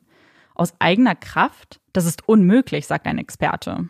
Um solche Verformungen ins Metall zu bringen, müsste man enorme Kräfte aufbringen, erklärt er. Normalerweise kann ein Mensch im Durchschnitt das Doppelte seines Körpergewichts an Kraft mobilisieren. Das wäre in Shirleys Fall etwa 120 Kilo. Die Kraft, die aber für solche Verformungen vonnöten wären, das wäre das Zehnfache. Es bräuchte einen Kleinwagen, so der Experte. Shirley war alt, gebrechlich. Nur an guten Tagen hätte sie überhaupt Kraft aufbringen können. Dieser Tag war sicherlich keiner davon. Sie hatte Ambien im Blut. Dreimal so viel wie üblich verschrieben. Mit dieser Konzentration hätte sie eigentlich schlafen müssen, nicht das Geländer des Balkons zerstört. Die Ermittlungen werden erneut eröffnet, jedoch nur, um wenig später geschlossen zu werden. Jedoch wurde die Todesursache von Unfall zu unbekannt geändert. 2019 war auch ein wichtiges Jahr für Russ. Er hatte lange genug versucht, seinen Namen reinzuwaschen. Er hat es mittlerweile aufgegeben. Die Leute denken, was sie denken wollen. Bis 2019. Ein Lichtblick. Die Ermittlungen an Betsys Tod werden wieder aufgenommen. Das hatte er sich so sehr gewünscht. Die Rufe danach waren immer laut. Immer wieder gab es Kampagnen, die die Arbeit des Staates stark kritisieren. Und die Rufe wurden gehört. Es wird wieder ermittelt. Und auch für die ehemaligen Beteiligten hat es ein Nachspiel. Sowohl der damalige Richter als auch die Staatsanwältin Lia Aski wurden ihres Amtes verwiesen. Als Russ von den Neuigkeiten in dem Fall hört, kann er es kaum glauben. Er hatte nicht mehr damit gerechnet. Ist es vielleicht zu spät, wird er gefragt. Nein, es ist nie zu spät. Es ist nie zu spät für die Wahrheit. Hoffen wir, dass die Wahrheit in diesem Fall noch ans Licht kommt. Dass Betsys Familie endlich die Gewissheit hat, was mit ihr passiert ist. Dass die einzigen Erinnerungen an sie ihr Lachen, ihr sonniges Gemüt sind und nicht die grausamen Dinge, die in dem Prozess erzählt wurden. Hoffen wir, dass Betsys Geschichte hier und heute noch nicht zu Ende erzählt ist. Wow, wieder einmal ähm, war jetzt wirklich eine Achterbahn der Gefühle für mich. Ich war zwischenzeitlich so wütend und so fassungslos. Amanda hat es mitbekommen. Ich, oh. Ja, es war. Ähm, das ist halt der Vorteil, wenn ich wirklich gar nichts erzähle, was mir immer sehr, sehr schwer fällt, gar nichts von meinen Fällen zu erzählen. Aber jetzt hatte Marike quasi das ganze, die ganze Erfahrung, so wie ihr ja auch. Und ich hatte, Marike ist gerade schon gesagt, es gibt noch eine Info, die ich unbedingt erzählen will. Deswegen mache ich das jetzt gleich zu Beginn. Und zwar gibt es nämlich ähm, ein kleines Update von diesem Jahr. Und zwar im März ja, diesen Jahres hat Russ auch einen Zivilprozess gewonnen. Er hat nämlich den Staat verklagt wegen der Ermittlungsarbeit und auch wegen des Prozesses des Erstens. Und er hat auch gewonnen und hat zwei Millionen Schadensersatz bekommen. Olaf findet das richtig gut. Olaf feiert das. Und ich auch. Ich habe mich sehr gefreut, als ich das gelesen habe, dann noch in der Recherche. Ja, das, ähm, als Amanda mir das gesagt hat, habe ich mich richtig, richtig doll gefreut. Und ich habe mich auch einfach so gefreut, dass sie schuldig gesprochen wurde. Und der Moment, als er freigesprochen wurde, habe ich, glaube ich, so, hm. so eine Yay-Geste gemacht. Ja, hast du wirklich? Ja, ich habe mich richtig gefreut. gefreut. Ja, ich mich, also ich bei der Recherche auch. Normalerweise fangen wir ja eigentlich mit unseren Quellen an, aber ich finde, diese Botschaft war äh, noch wichtiger. Aber trotzdem will ich natürlich kurz was sagen. Und zwar hat Dateline, ich habe es ja angesprochen, hat dazu einen Podcast gemacht. Der hat sechs Folgen und der heißt The Thing About Pam. Und den möchte ich euch unbedingt empfehlen. Er ist so ein also ich weiß nicht, ob ihr, wenn ihr Dateline kennt oder schon mal Formate oder Podcasts von denen gehört habt, es ist ein bisschen gewöhnungsbedürftig am Anfang, weil der Sprecher halt so eine richtige, ist wie so ein, so ein Filmberichterstatter, eine ganz tiefe Stimme und es klingt immer so ein ganz bisschen reißerisch, einfach nur von der Tonlage. Es ist es nicht, was sie sagen. Und ich muss auch sagen, ich fand den Podcast sehr, sehr gut, weil die bringen ganz, ganz viel Originalmaterial rein. Also man hat äh, Russ 911 Call, man hat die Verhöre, man hat ihren 911 Call. Also ganz viele ganz tolle ähm, Personen sprechen dann auch. Und den würde ich euch auf jeden Fall empfehlen, weil den fand ich sehr spannend auch zuzuhören. Den haben die sehr gut gegliedert. Ich weiß gar nicht, wo man anfangen soll, weil es so viele verschiedene Punkte gibt, wo man eigentlich ansetzen kann. Mm.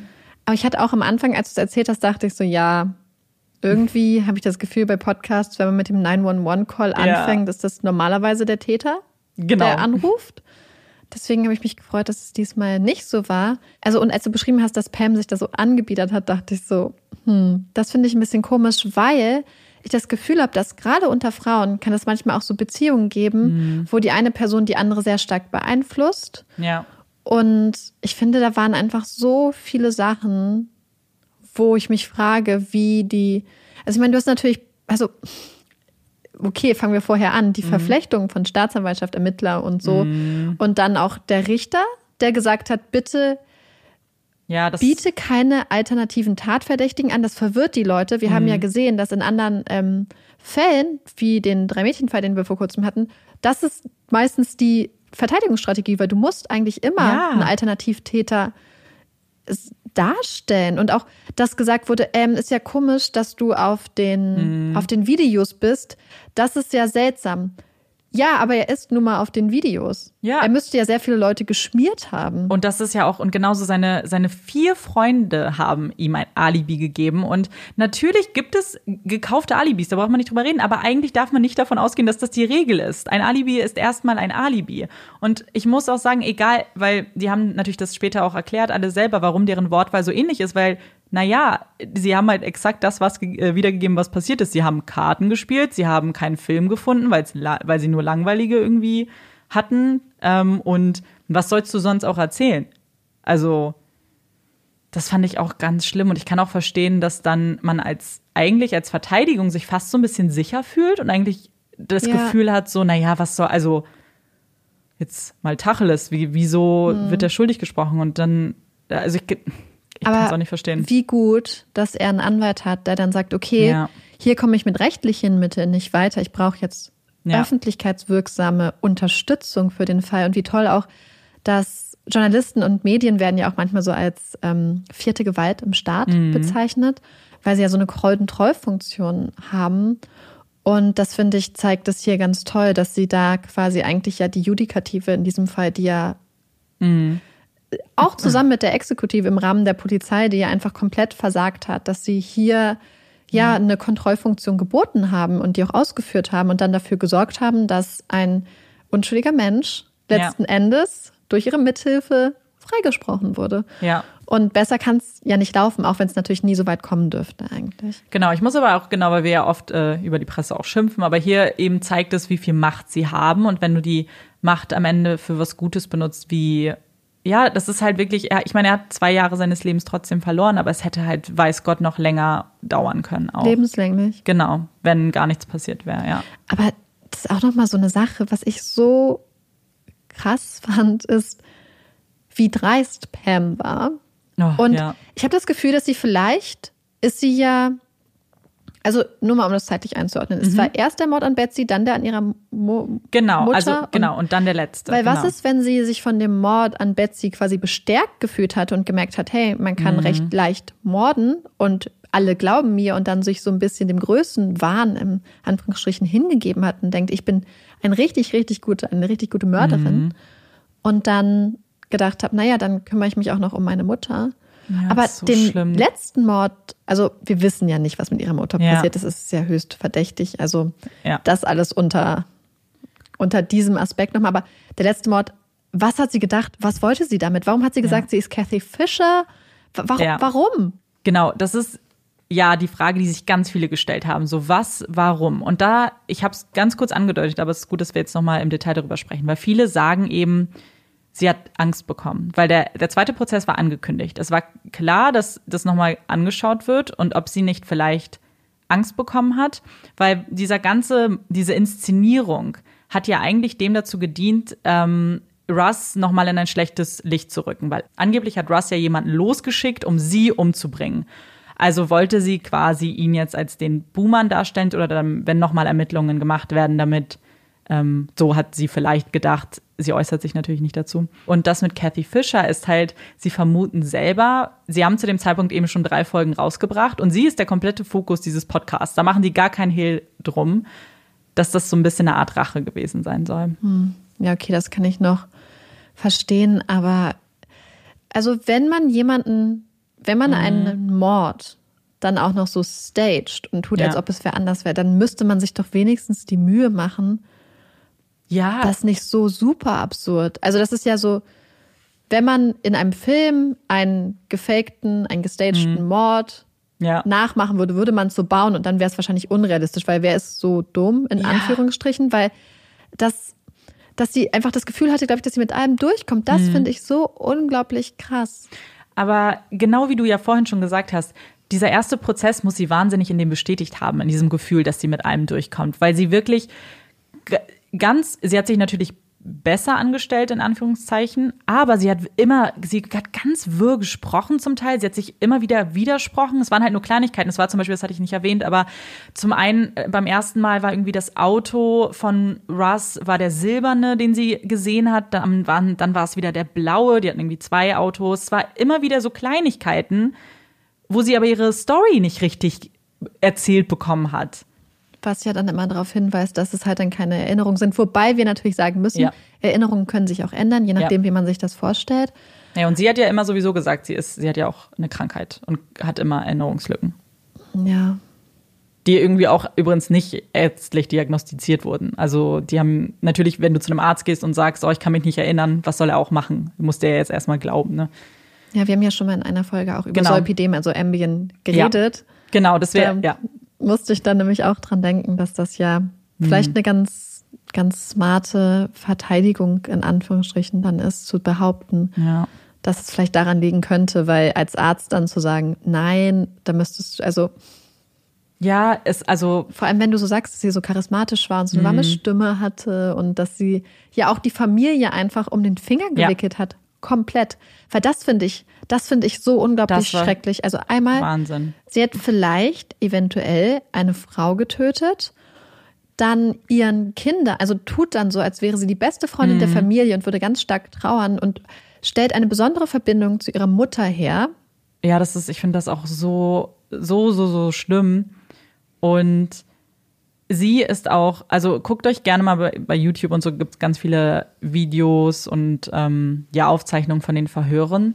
Also sie ist schon auch anstrengend. Also, an, also anzugucken, gerade wenn sie ihren Willen nicht kriegt oder wenn sie in dieser Position einer Angeklagten ist, ist schon echt richtig schwer, sich das anzugucken. Also gerade das mit dem, bei dem Zivilprozess mit der Anklage, sie hat einfach keine Frage von ihm beantwortet, nicht eine. Jedes Mal hat sie gesagt, ich verstehe sie nicht, ich, ich verstehe nicht, was, was sie meinen er hat klar und deutlich gesprochen. Es war, es lag nicht daran, dass sie nicht verstanden hat, was es ist, aber das war ihr kompletter Abwehrmechanismus in dieser Situation. Ist schon, ja. Aber dann frage ich mich immer, wie krass das sein muss, dass du einerseits so unsympathisch sein kannst, aber dann Leute halt um den Finger wickelst, so wie sie es ja gemacht hat. Hm, aber ich glaube, das haben wir auch, also gerade lustigerweise, im, hm. also nicht lustigerweise, aber im letzten Fall gehabt. Hm, da hatten wir auch jemanden, der ähm, Emil, ein Mann, der Frauen das Gefühl gegeben hat, sie sind das Beste auf der Welt und sie sind sein Lebensmittelpunkt, sie sind seine Welt. Und dann andererseits im Verhör unglaublich unsympathisch gewirkt hat, ja, unglaublich stimmt. trotzig und aggressiv und so passive-aggressive. Und der aber andererseits, wo seine mhm. erste Freundin gesagt hat, na ja, er hat die guten Zeiten mit ihm waren so gut, dass du das Schlechte vergessen hast. Und er war auch mhm. wirklich, und vielleicht war sie halt auch eine Person, die unglaublich gut manipulieren konnte im sicheren Rahmen. Ja. Weil ich glaube, es ist auch noch ein Unterschied, ob man manipulieren kann, wenn man sich sicher fühlt und das Gefühl hat, man hat die Person unter Kontrolle. Aber ich glaube, dass viele Menschen, die andere Menschen gerne und sehr gut vielleicht kontrollieren, diese Coolness vielleicht verlieren in dem Moment, in dem sie das Gefühl haben, dass sie die Kontrolle verlieren und dann die Souveränität verlieren und die Gelassenheit. Weil wenn du jemand bist, der Spaß daran hat, Menschen Ja. zu kontrollieren und das ist auf einmal nicht so, dann, also es ist nur meine Theorie, aber, Aber dann kann das ich mir vorstellen, dass du richtig das Sinn. Doch, verlierst, doch. weil du so bist. Alle machen immer das, was ich Ja. möchte. Wieso machst du auf einmal nicht das, was ich möchte? Ja. Wenn du mit deinen Tricks nicht weiterkommst, dann hast du ja nichts mehr, weil es ja nur Tricks waren. Ja. Nee, ich finde, das ergibt richtig viel Sinn. Das würde auch einiges erklären. Das würde auch das Verhalten einfach immer erklären, weil es ja gerade der, der letzte Mord, der war ja so, so fehlerbehaftet eben da, sie haben sie ja in- innerhalb einer Woche festgenommen. Und weil sie wahrscheinlich dann auch, ja, keine Kontrolle mehr hatte und dann diese ganzen Fehler halt gemacht hat, weil sie nicht wusste, wie. Und dieses, was du angesprochen hattest, dass sie im Prozess immer gesagt hat, ich verstehe sie nicht, ich verstehe sie nicht, ich verstehe sie nicht, hört sich für mich halt auch ganz stark so ein bisschen an wie die erwachsene Variante von einfach das wiederholen, was das Ja. Gegenüber gesagt hat, wenn man als Kind zum Beispiel Ja, genau. an einen Punkt kommt, wo man, Nicht weiter weiß. wo ja. man richtig trotzig ist Ja. und nicht weiter weiß und dann einfach sagt, okay, ich troll dich jetzt. Ja, weil genau so kommt es einem auch vor. Also es ist so, ich weiß nicht, ich hätte mich als Anwalt komplett verarscht gefühlt von ihr. Es, es tut mir richtig leid, dass du dir das anguckst. ja, Tschüss. mir auch ein bisschen. Ich habe es jetzt empfohlen, dass ihr euch das anguckt, aber vielleicht auch lieber nicht. Außer ihr möchtet euch aufregen. Ja. Aber ich möchte noch Sachen zusammenfassen, Ja, die gern. ich richtig gut fand. Also Ja, zum genau. ersten finde ich es richtig gut, dass die Staatsanwältin und dass der leitende Ja. Ermittler ihre Jobs verloren haben oder beziehungsweise Der ich weiß nicht, ob Richter sie versetzt, auch. Mhm. der Richter, ob sie versetzt wurden. Ich finde es so gut, dass er am Schluss einen finanziellen Ausgleich Ja. dafür zugesprochen bekommen hat. Und weil ich auch glaube, dass wenn dann so eine finanzielle Entschädigung dazu kommt, dass es vielleicht auch ein Ansporn ist für Counties, Mhm. den Ermittlern etc. mehr auf die Hände zu gucken Ja. vielleicht, weil sie auch wissen, selbst wenn es keine Justizinstanz gibt, die das Urteil eventuell revidieren könnte, gibt es immer noch die Öffentlichkeit. Genau. Und dass man dann einfach nicht blind mitgeht mit dem, was dann solche Menschen, die ja offensichtlich stark korrumpiert sind, Mhm. dann verzapfen. Total. Und ich glaube, dass das auch ein wichtiger Schritt ist für die neuen Ermittlungen, die jetzt ja ähm, laufen, auch schon seit 2019. Weil ich glaube, wenn jemand schon zugesprochen bekommt, dass die Ermittlungen einst so schlecht waren, dass man sich jetzt besonders viel Mühe gibt, das halt eben ordentlich zu machen, wie du sagst. Und dass er dann hoffentlich nicht einfach direkt in den Fokus wieder rückt, weil er der Ehemann ist. Ja, und, und das ist halt auch so diese Frage mit der Transparenz Mhm. und Öffentlichkeit, weil ich meine, alleine die Tatsache, dass es einen Prozess gibt, wo dem Verteidiger Zugang zu Tatortfotos Ja, verweigert wird, das ist ja überhaupt, das ist ja unvorstellbar, Mhm. Ja. wo ihm bestimmte Themen verboten wurden, die er, aber man hat ja die Möglichkeit zu sagen, während der Anwalt darüber redet, hey, das reicht jetzt, sondern von vornherein bestimmte Themen zu No-Go-Areas Mhm. Ja. zu, zu machen. Ja. Und Der Lügendetektor-Test auch. der, oh Der Gott, auch nicht das deklariert wurde. Hast, Ja. auch die Tatsache, also das ist aber so eine Sache, also ich finde immer so aus deutscher Perspektive, wenn es um Lügendetektortest geht, denke ich immer, es fühlt sich für mich an wie so ein Wahrheitsserum wie, In wie Indien. in Indien oder im Mittelalter, weil es halt doch einfach, es gibt ja einen guten Grund, warum das in Deutschland nicht zulässig ist. Ja. Und dann finde ich es einfach so, Ich habe auch einfach das Heftig. Gefühl, diese Lügendetektor-Tests werden nie benutzt, um jemanden halt irgendwie von einer Schuld freizusprechen, sondern immer nur, um ihn zu belasten. Und wenn Ja. sie nichts finden, um ihn zu belasten, dann lügen sie. Weil das dürfen sie ja, haben wir ja jetzt schon oft gehört. Ich habe nie das Gefühl, dass der auch wirklich was, was bringt. Also ganz ehrlich. oder vielleicht halt, um die Person dann ja zu verunsichern halt ja. einfach. Ja. Ja, vielen Dank. Also das, Das war. Ich hoffe, alle Pulse da draußen haben sich jetzt wieder ja ein bisschen ge. Entspannt. Und damit wir, falls euer Puls nicht nach unten äh, geschraubt werden konnte durch unser Gespräch, haben wir jetzt etwas, was ganz sicher funktioniert. Und zwar unsere Puppy Break. Yay!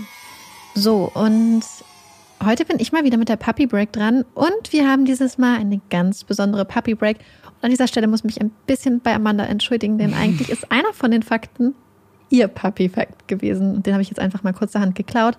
Ihr werdet aber später noch erfahren, warum. Ich habe ihn ja überlassen, das ist schon okay. zu mir überlassen. Und zwar geht es um einen Puppy Fact, den auch ganz viele von euch uns schon geschrieben haben und den wir uns für eine besondere Folge aufgespart. Folge haben. auf, aufgespart haben. Und zwar geht es heute um die Beatles. Und zwar gab es wohl lange Jahre bzw. Jahrzehnte ein Gerücht, und zwar, dass ein besonderer Beatles-Song bei Hunden ganz besonders positive Emotionen ausgelöst hat. Und der Song ist A Day in the Life. Und viele Leute haben beobachtet, dass ihr Hund mit dem Schwanz gewackelt hat und irgendwie ganz besonders freudig erregt war, wenn er oder sie diesen mhm. Song gehört hat. Und irgendwann wurde es von Paul McCartney bestätigt. Und zwar, dass sie ein besonderes, ja, einen besonderen Ton in diesen Song eingefügt haben, extra für die vierbeinigen Freunde des Menschen. Oh. Und zwar haben sie ein, eine Hundepfeife aufgenommen, als sie das Album bzw. den Track aufgenommen haben und haben das dann eingeführt. Und dieser Ton liegt ungefähr bei 15 Kilohertz. Das heißt, Menschen können diesen Ton nicht hören, aber Hunde. Und die freuen sich dann ganz besonders. Oh, ist richtig süß. Wir haben es jetzt noch nicht ausprobiert mit Olaf, aber nee. eigentlich müssen wir das mal machen. Und es gibt noch einen kleinen Hundefakt mit den Beatles, beziehungsweise eher so ein Hundemythos fast. Mhm. Denn es gibt einen Song, Martha, my dear, den Paul McCartney angeblich für seinen englischen Schäferhund Martha geschrieben hat. Eine Hündin, die ihn lange begleitet hat und die er sehr geliebt hat. Auf den ersten Blick wirkt das Lied wie ein Lied, was für eine, naja, eine besondere Dame geschrieben wurde. Paul McCartney hat dann aber immer gesagt, es wäre für seinen englischen Schäferhund Martha geschrieben und sie wäre die Inspiration dahinter gewesen. Aber angeblich hat er später dann aber zu gesagt, naja, vielleicht ist es doch nicht ganz so wirklich über Martha geschrieben, sondern eher über seine Ex-Freundin. Aber man findet ganz viele Quellen, wo gesagt wird, dass Martha die Inspiration für diesen Song ist. Und ich meine, es macht ja Sinn. Wahrscheinlich ist sie die Namensgeberin. Ich wollte nämlich gerade sagen, wenn er schon den Namen im Titel hat. Warum wir diesen Puppy-Fact ausgewählt haben, das erklärt Amanda euch jetzt. genau. Wir haben ja früher einmal, wer uns äh, schon verfolgt oder chronologisch hört, weiß, ähm, dass wir mal extra Folgen hatten und die waren immer so strukturiert, dass wir einen etwas kürzeren Fall hatten und danach äh, zu einem bestimmten Oberthema uns einfach ausgetauscht haben.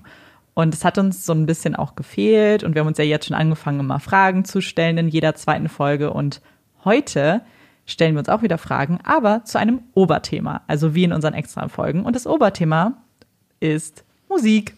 Yay, wir haben schon sehr, sehr lange wirklich ja. auf diese Musikfolge gewartet. Wir haben es auch immer wieder angesprochen, haben wir irgendwann gemerkt, wir haben einfach nicht die Zeit.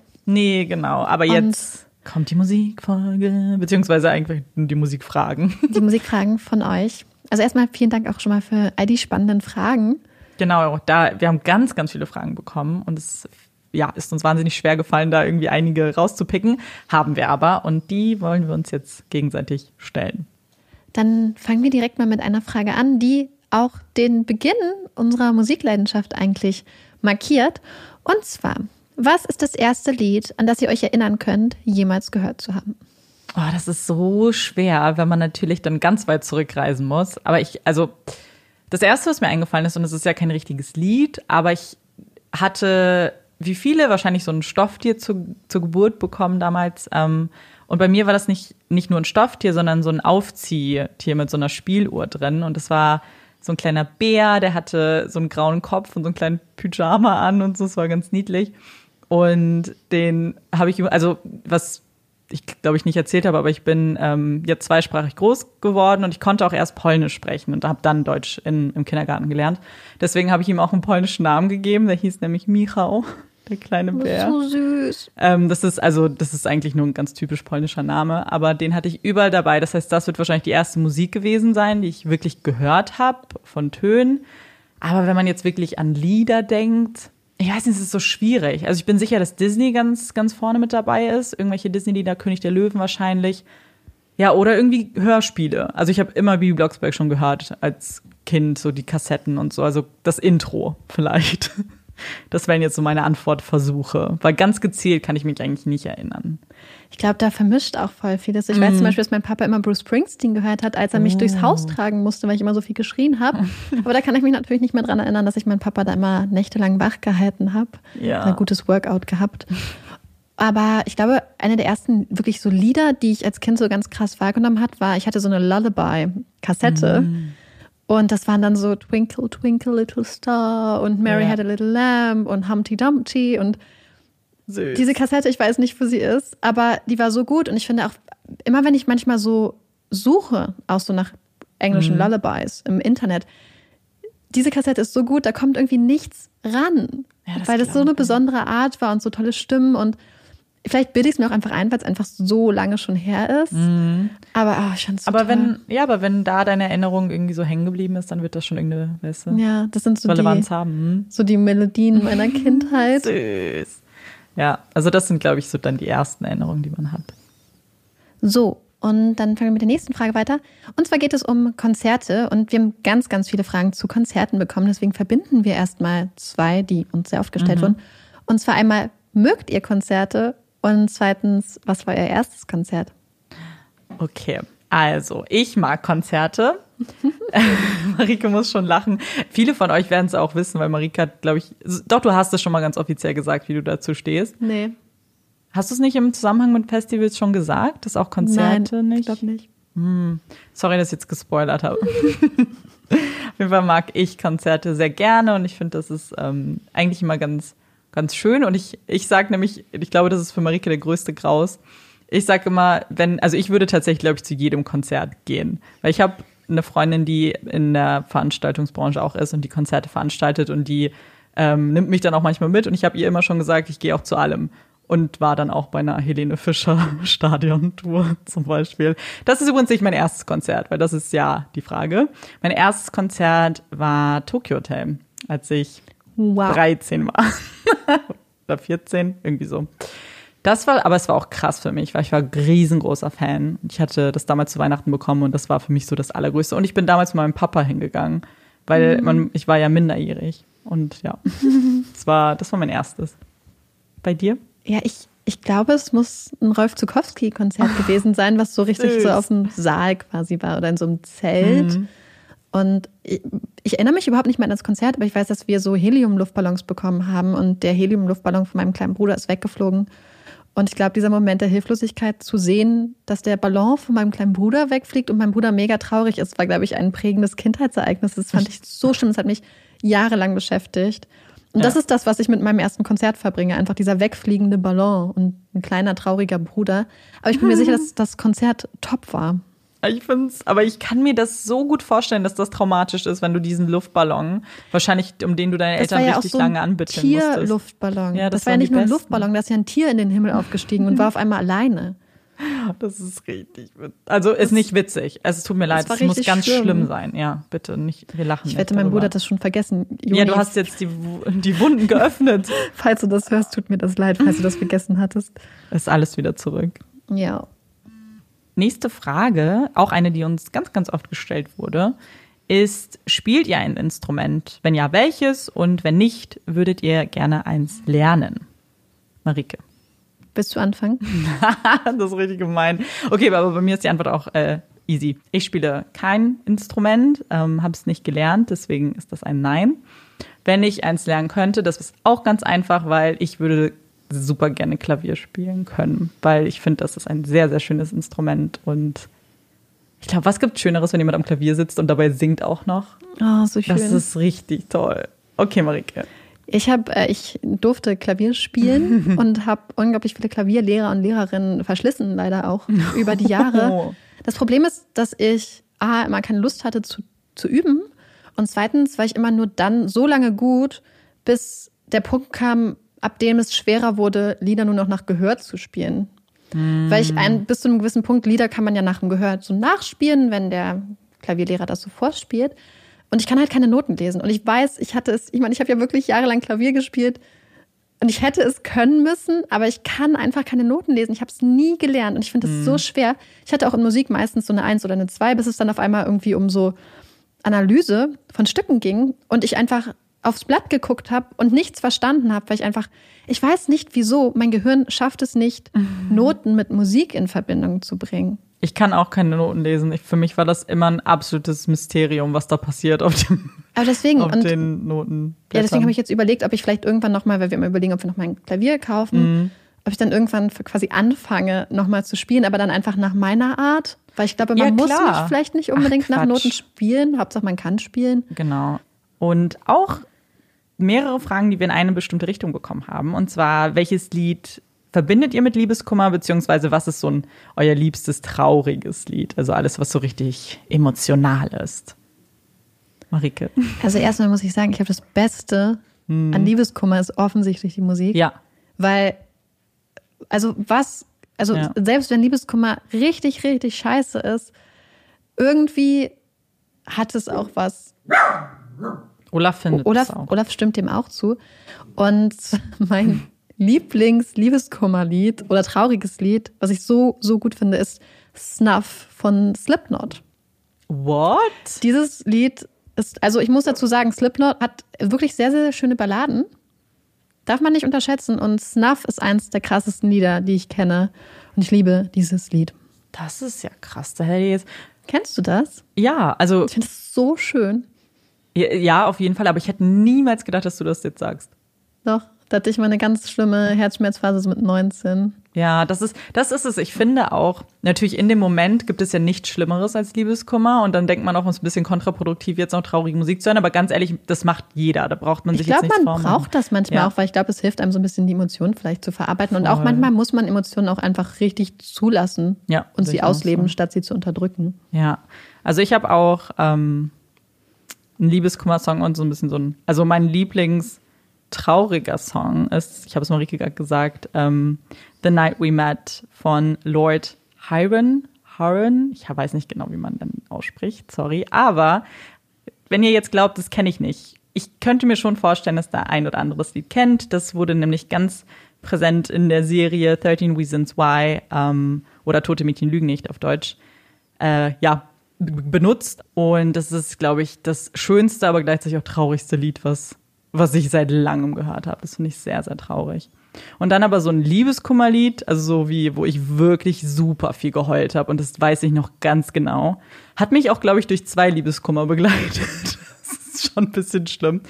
Ist etwas, das ihr vielleicht nicht kennt, aber ihr könnt es euch ja mal anhören. Das Lied heißt Abspann von Enno Bunga.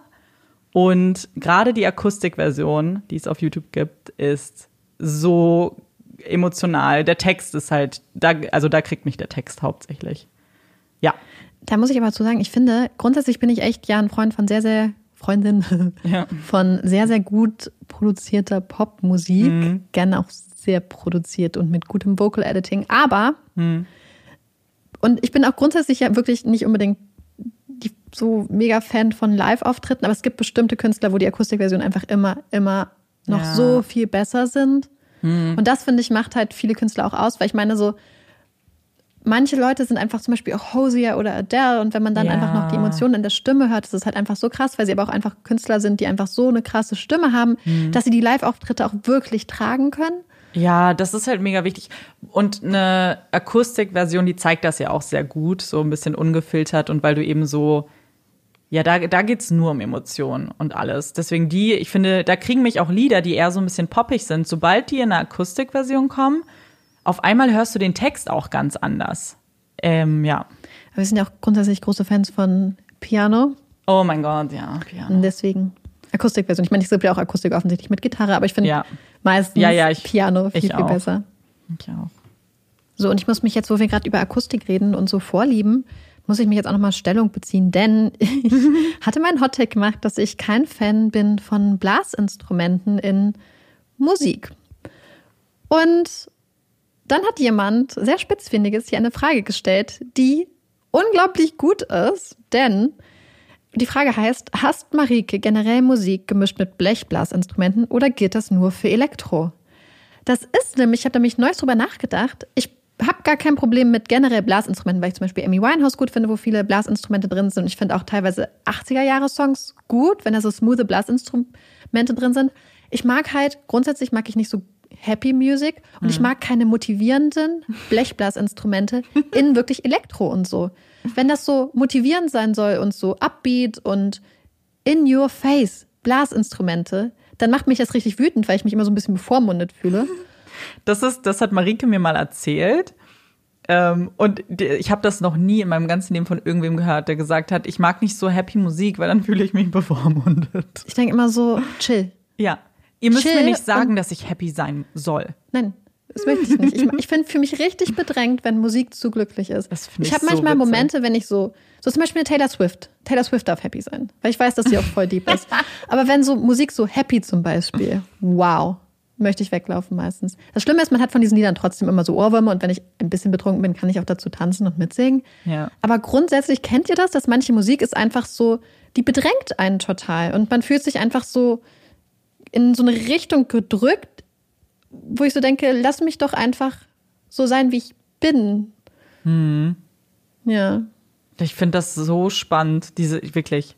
Vielleicht, ganz ehrlich, vielleicht geht es anderen auch so. Ja, aber und deswegen, endlich fühlen sie sich halt mal verstanden ein paar Leute, denen das auch so geht und Ja. dass sie sich einfach und wissen, dass sie nicht alleine von so. Happy Musik gedisst fühlen.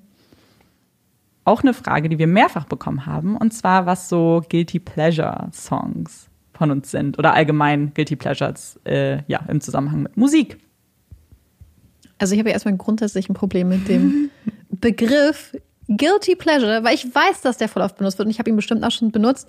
Aber ganz ehrlich, Ja. ich stehe dazu. Ich meine, manche würden sagen, zum Beispiel Taylor Swift ist eine Guilty Pleasure. Ich glaube, es hat sich jetzt ein bisschen geändert mit Folklore und mit, ihrem, mit ihrer Dokumentation, dass auch so andere Leute sie ernst nehmen endlich als die tolle Künstlerin, die sie ist. Aber ganz ehrlich, Guilty Pleasure heißt doch eigentlich, dass man sich nicht traut, zu seinem Musikgeschmack zu stehen. Und zum Beispiel Last Christmas von Wham Oh Gott. ich liebe das Lied. Warum ist das eine Guilty Pleasure? Ich finde das Lied einfach richtig gut. Genauso Justin Bieber. Total unterschätzter Künstler. Macht richtig gute Mucke. Das ist auch keine Guilty Pleasure, das finde ich einfach richtig gut. Aber für viele wäre es wahrscheinlich eine Guilty Pleasure. Ja, aber das, also ich meine, Guilty Pleasure, du musst dich schon guilty dabei fühlen, sonst ist es ein bisschen, sonst ist es nicht richtig. Guilty Pleasures, also ich weiß nicht, so ein paar Sachen fühle ich mich schon guilty. Also ich liebe immer noch total doll diesen Anfang 2000er Hits, die halt da gespielt wurden, als, ähm, als wir in die Discos gegangen sind.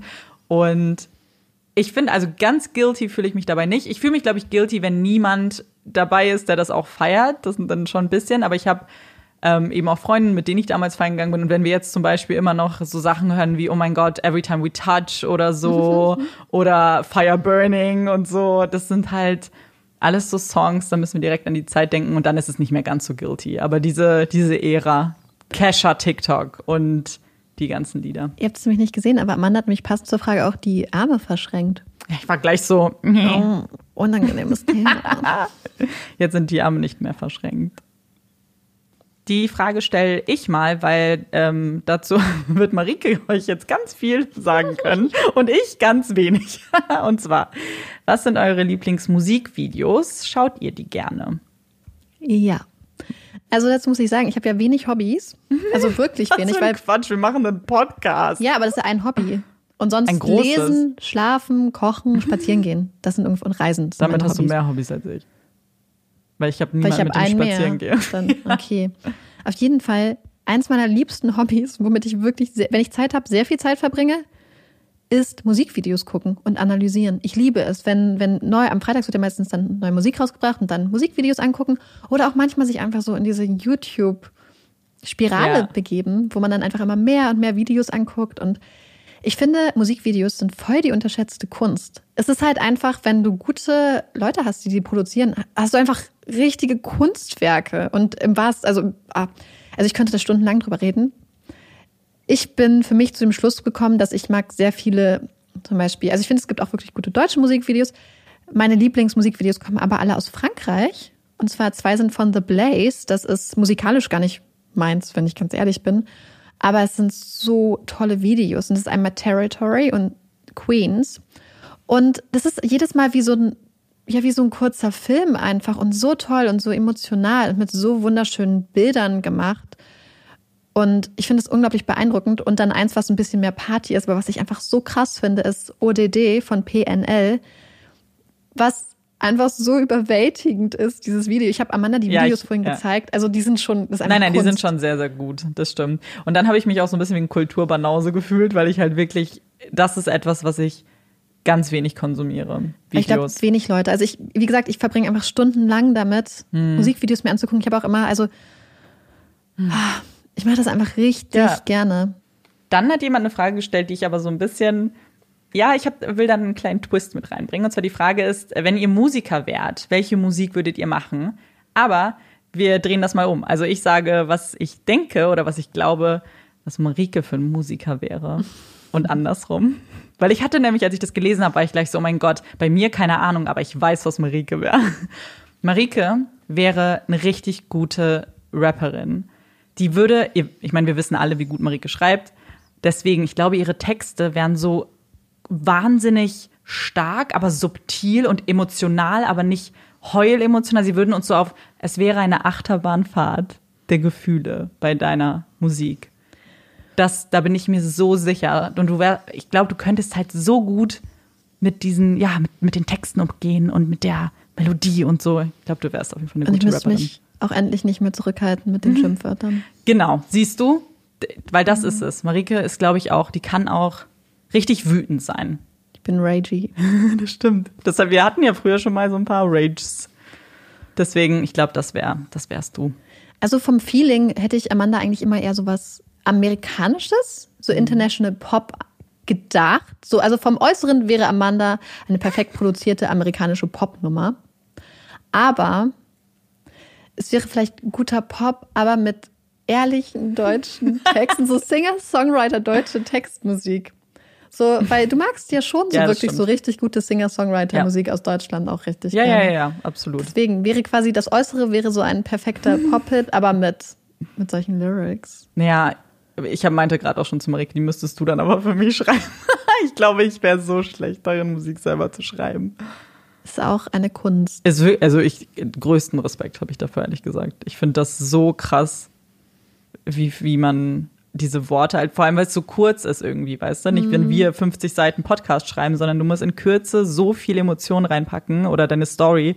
Ich finde das ganz krass, wenn man das kann. Aber ich finde auch, wenn man dann so eine Zeile hat oder so, die so krass Ja. ist, dass sie einen direkt ins Herz trifft, dann Ja. denkst du nur so, boah, welch, welches Genie steckt Ja. dahinter? Einmal auf die Knie fallen. Danke, danke. Ja, aber weil dann frage ich mich das so, wie sind diese, wie sind sie drauf gekommen? Ist das so eine, ich bin nachts aufgewacht und auf einmal war der da oder hast du 50 Mal rumprobiert? Oh mein Gott, ich finde das auch sehr spannend. Deswegen finde ich aber auch Taylor Swift so gut, Hm. weil Taylor Swift schafft es ganz oft in, jeder Song ist eigentlich eine Short Story.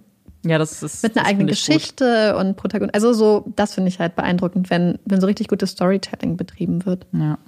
Äh, wo wir schon bei sowas sind, ich wette, dass das dann auch mit deinem Lieblingskonzert zusammengeht, deine Liebe für Mm. gutes Singer-Songwriting. Um das mal ganz smooth rüber zu machen. Was Du war dein bestes mein Konzert? bestes war jetzt voll Konzert. keine smooth Überleitung. Ja, aber ist egal, ist, ist nicht so schlimm. Sorry. Aber ich muss, glaube ich, sagen, mein allerliebstes Lieblingskonzert war Casper in Berlin. Das war die Langlebende Tod-Tour.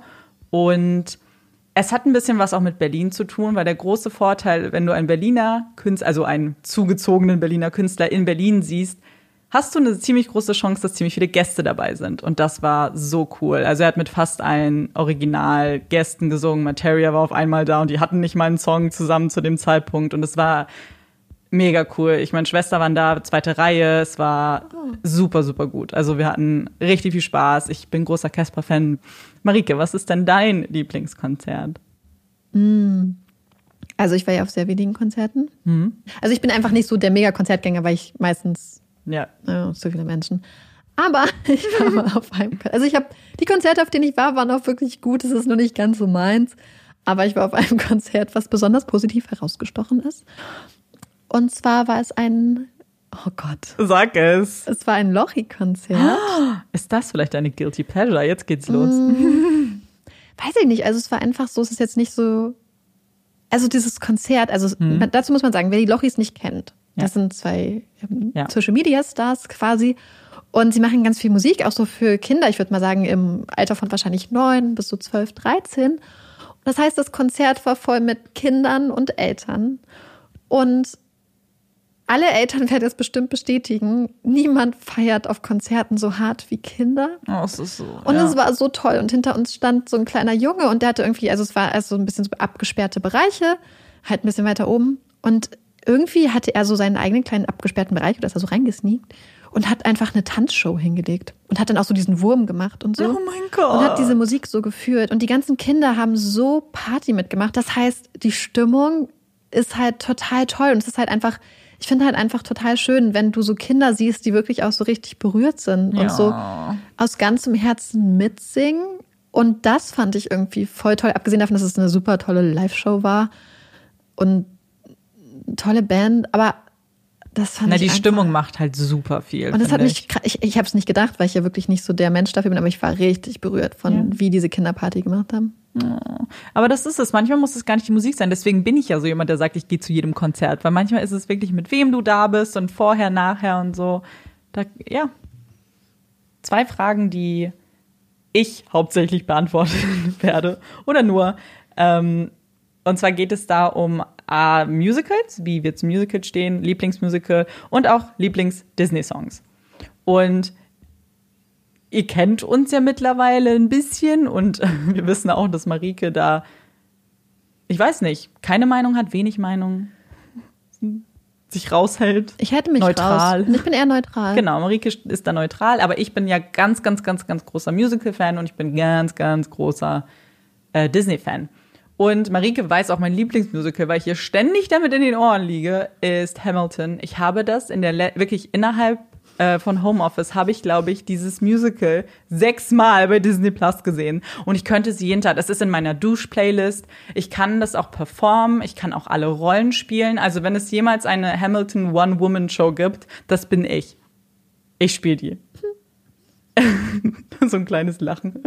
Aber also, das ist mein absolutes Lieblingsmusical. Wer es noch nicht geguckt hat, aber Disney Plus hat, dem empfehle ich das sehr, sehr doll. Und Lieblings-Disney-Songs, das ist ja eine super schwere Frage, aber meine Top 3 vielleicht, sagen wir es mal so. Wenn ich mich jetzt festlegen muss. muss. Ja, ist schwer. Also ich liebe Colors of the Wind von Pocahontas. Das ist eins meiner absoluten absoluten Lieblingslieder. Ich finde das so, so toll. Dann musste ich ja mindestens eins von Vajana nehmen, weil ich, oder Moana, weil das ja mein Lieblings-Disney-Film ist. Das finde ich übrigens auch von dem gleichen, der auch Hamilton geschrieben hat, hat auch Lieder für Vajana geschrieben, deswegen mein Love. Aber da liebe ich, glaube ich, oh mein Gott, ist so schwer. Ich liebe I am, äh, ich bin Moana oder ich bin Vajana, keine Ahnung, wie es auf Deutsch heißt. Aber das liebe ich sehr, weil das finde ich sehr schön. Und mein letztes Lied ist, glaube ich, Reflection von Mulan. Das finde ich ganz, ganz toll. Marike lacht mich die ganze Zeit aus. Ich lache nicht, ich gucke dich nicht an. Marike ist nur, wovon redet diese Frau? ich denke, es gibt genug Disney-Fans da draußen, die appreciaten, was du gesagt hast. Ja, hoffentlich. Die auch die Lieder kennen. Ja, bestimmt. so, auch eine Frage, die uns sehr, sehr oft gestellt wurde, ist, mit welchem Musikgenre oder welcher Musik wir absolut gar nichts anfangen können. Elektro? Mhm. Sehe ich auch so. Bei mir ist es so, wenn es irgendwie, wenn es keine Lyrics gibt, dann habe ich ein Problem. Ja, Free Jazz finde ich auch. Ja. Kritisch. Ja, es ist so, ich glaube, da fehlt mir vielleicht einfach so ein bisschen Kreativität für, dass ich durch die Musik eine Story höre ich brauche, mir muss das jemand vorkauen, mir muss jemand erzählen, worum geht es hier. Deswegen, also alles, was so, ich weiß nicht, auch sehr, ja, Elektro trifft es eigentlich ganz gut. Vor allem Elektro mit Blechblaseninstrumenten. Ja, das Schlimmste. ja, das ist es, glaube ich, bei uns. Und wir wollen aber natürlich mit einer positiven Frage und einem schönen Thema abschließen. Und eine Frage, die wir auch, glaube ich, zweimal oder so bekommen haben, ist, was ist euer liebstes Weihnachtslied? Also ihr bereitet euch schon äh, sehr auf Weihnachten vor. Das finden wir super, weil ich freue mich schon ein bisschen. Und du? Ich freue mich richtig. Also ich freue mich auf die Weihnachtslieder. Ja. So, Marike, was ist denn dein Lieblingsweihnachtslied? Wer unsere Folgen weiß, glaube ich. Unsere Weihnachtsfolge, ich, ne? Nein, ich glaube, wir haben es auch mal später angesprochen, dass ah. ich einfach grundsätzlich Weihnachtslieder irgendwie hm. sehr gut finde. Und mein liebstes Weihnachtslied, wenn ich mich, ich, festlegen müsste, wäre Last Christmas von Wham. Das ist so verrückt. Ich kann es nicht genug hören und ich könnte es auch wirklich zu jeder Jahreszeit hören, obwohl ich eigentlich kein Weihnachten im Sommer Mensch bin. Hm. Ich finde dieses Lied so toll und es gibt dieses Musikvideo jetzt auch aufgearbeitet in höherer Auflösung. Oh, oh mein Gott. Das, das ist, ich krieg, ich freue mich einfach so im Herzen, wenn ich an dieses Lied denke. Ich finde es einfach voll schön. Das finde ich, ich weiß nicht, ich glaube, ich habe es ja auch schon mal gesagt. Das ist ja so das schlimmste Weihnachtslied für mich. Ich finde das ganz, ganz, das ganz, so, das ist ganz, so, ganz schlimm. So voller Sehnsucht und ja. Melancholie. Das Melancholie find, ist es, ja. Das brauche ich nämlich auch in der Musik. Okay. Mein liebstes Weihnachtslied ist schwer, aber ich glaube, bei mir wäre es Wonderful Dream von Melanie Thornton. Ich glaube einfach, weil ich immer an die Coca-Cola-Trucks denken muss und die okay, Werbung sehr, und sehr so. Gut weil einfach, ich finde, die Stimmung ist in dem Lied sehr weihnachtlich und. Das ist so richtig, ne? Mhm, so viel. Das ist ja. so sehr, sehr breit gefächert. Du denkst nicht an den Tannenbaum, sondern du denkst an draußen und den Coca-Cola-Truck. Ich sehe wirklich immer den Coca-Cola-Truck. Ich auch. Ich weiß nicht, für mich ist das so ein bisschen, vielleicht hat das was auch mit der kind Kindheit zu tun, weil man die in Werbung immer gesehen hat und gedacht Ja. hat, oh toll. Und dann, als ich nach Berlin gekommen bin, habe ich ihn gesehen, den Coca-Cola-Truck. Echt? Ich bin hingefahren. Was machen die da? Die parken halt und dann ist das Santa und dann kannst du einen Wunsch da Kriegst du eine Coke? Du wenigstens? kriegst auch eine Coke, ja. Okay. Wenigstens Auch eine das. Coke Zero. Damals nicht. Damals Dann wäre ich da nicht hingegangen. Ja, Für eine Fanta vielleicht. Nee, eine Sprite. Wir haben heute drüber geredet. Ich, warum sage ich Fanta eigentlich mal nicht Sprite? Ja, Sprite. Ja, Sprite ist nämlich unterschätzt. Ja, Hot Take. Sprite ist unterschätzt. Ja. Apropos Hot Takes. Apropos Hot Takes. Amanda hat das gerade, glaube ich, nicht bewusst Nee, gemacht. Ne? aber wir sind jetzt bei den Hot Wir sind Takes. jetzt bei den Hot Takes. Du hast keinen. Ich, an Du hast auch Stelle, keinen. Doch, ich habe einen. An dieser Stelle muss ich mich richtig freuen, weil in 90 Prozent der Fälle Hm. bin ich die Person ohne Empfehlung, ohne Hot Take und meistens auch ohne Puppy Break, wenn ich mal ganz ehrlich bin. Heute hattest du keine Puppy Break.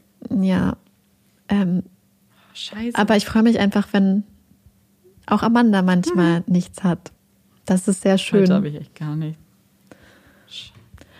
So, ein paar Minuten später, Amanda hat jetzt einen Hot Take. Möchtest Ja. du direkt anfangen? Ja, und zwar, ich meine, die meisten haben ja jetzt meinen Bananen-Hot-Take wahrscheinlich vergessen. Banana Gate. Banana Gate. Ich glaube nicht. Ja, aber ich glaube nämlich, es wird mal wieder Zeit, dass mich ein paar Leute mal haten, weil ich anderes Obst verschmähe.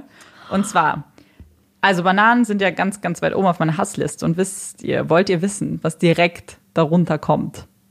Die Orange. Ich äh, finde Orangen ganz schlimm. Ich kann Orangen nicht essen, weil ich finde, diese weiße Haut ist zu dick bei Orangen. Bei Mandarinen ist es okay, aber Orangen ist alles dick. Und ich finde dann auch, selbst wenn man jetzt sagen würde, dann ist halt nur das Fruchtfleisch, das lohnt sich nicht so richtig. Orangensaft hingegen finde ich ganz gut. Das ist so jetzt die einzelne Ausnahme. Aber wenn wir jetzt noch weitergehen, wenn es aber zum Beispiel irgendwie Orangengummibärchen gibt oder irgendwas anderes, dann mag ich die immer am, ja, dann mag ich die nicht.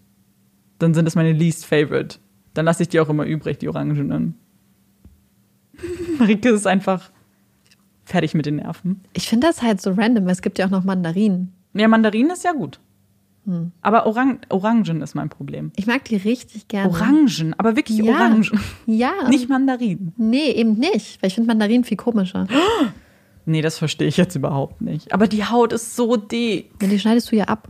Ja, aber doch nicht alles. Du kriegst ja nicht diese weiße Haut weg. Ich, ich schneide halt wirklich. Ne? Du filetierst also. Weil ich mag gar nichts Für davon. mich muss ich nicht filetieren. Für mich schneide ich die einfach nur klein. Ähm, Nee. Für andere Leute in meinem Leben. Für andere Leute. Marika hat so viele Leute in ihrem Leben immer Mhm. und Mitbewohner. Also ich kann das überhaupt nicht. Ich gehe da voll nicht mit. Ich finde ähm, Orangen voll toll. Nee. Bin jetzt gespannt. Also alle Orangenfreunde, stützt euch auf Amanda, ja, das ist okay. aber seid trotzdem nett zu ihr.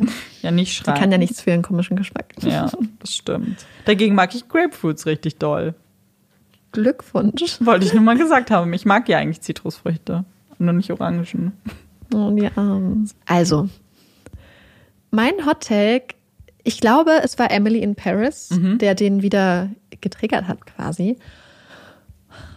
Ich finde es A, grundsätzlich meistens wichtig, die Schuhe auszuziehen, wenn man in eine Wohnung reingeht. Und für mich gibt es nichts Schlimmeres, als Filme zu gucken oder Serien, in denen die Frauen Schuhe im Haus anhaben und dann auch noch teilweise alleine in der Wohnung sind und High Heels tragen. Wie unrealistisch ist das bitte? Frage ich mich auch, wer das Ich habe hab mal eine Serie, ich wollte die anfangen, weil eine Freundin mir die empfohlen hat und dann geht's einfach mal los, dass ein 15-jähriges Mädchen im Haus quasi Schuhe mit Absatz trägt und damit auch auf dem Sofa chillt und auf dem Bett. Und ich dachte, welches Hä? 15-jährige Mädchen trägt freiwillig hochhackige Straßenschuhe im Haus und im Schlafzimmer? Ja, das ich, also das ist hoffentlich unrealistisch. Aber gibt es, also muss man nicht, ich meine, manchmal, okay, wenn ich jetzt zum Beispiel hier ganz schnell bin und ich weiß, ich stelle noch den Staubsauger an oder irgendwas, notfalls, wenn die Zeit brennt, würde ich auch mal mit Schuhen durch die Wohnung laufen. Aber grundsätzlich muss man die doch ausziehen. Ich glaube, das ist was sehr Deutsches auch. Ich, ja, aber das meine ich halt. Gibt es Leute, die das nicht machen und die freiwillig die Schuhe im Ja, weil ich Haus Ja, anbehalten? also es ist auf jeden Fall, glaube ich, irgendwie so eine so eine Gewohnheitssache. Aber ich frage mich auch, was unbedingt. Es ist doch bequemer ohne Schuhe. Eben. Und vor allem, also ich finde es halt einfach so schlimm, wenn Filmemacher dann, ich meine, wir müssen jetzt gar nicht reden über Frauen, Ja. die beim Sex immer den BH anlassen und morgens perfekt geschminkt aufwachen. Ein ganz andere Themen. Aber dass eine Frau freiwillig High Heels anzieht und, die, ganze Zeit, ja. trägt, wenn sie einfach nur zu Hause chillt, Das glaube ich auch nicht. das, also ich bin jetzt nicht unbedingt die Person, die man fragen sollte, weil ich nie High Heels trage, aber, ich meine, es bestimmt gibt es Leute, die einfach total die große High Heel Liebe aber haben. vielleicht machen die das, damit die das nicht verlernen, auf High Heels zu laufen. Hätte ich das mal gemacht, könnte ich das jetzt vielleicht noch.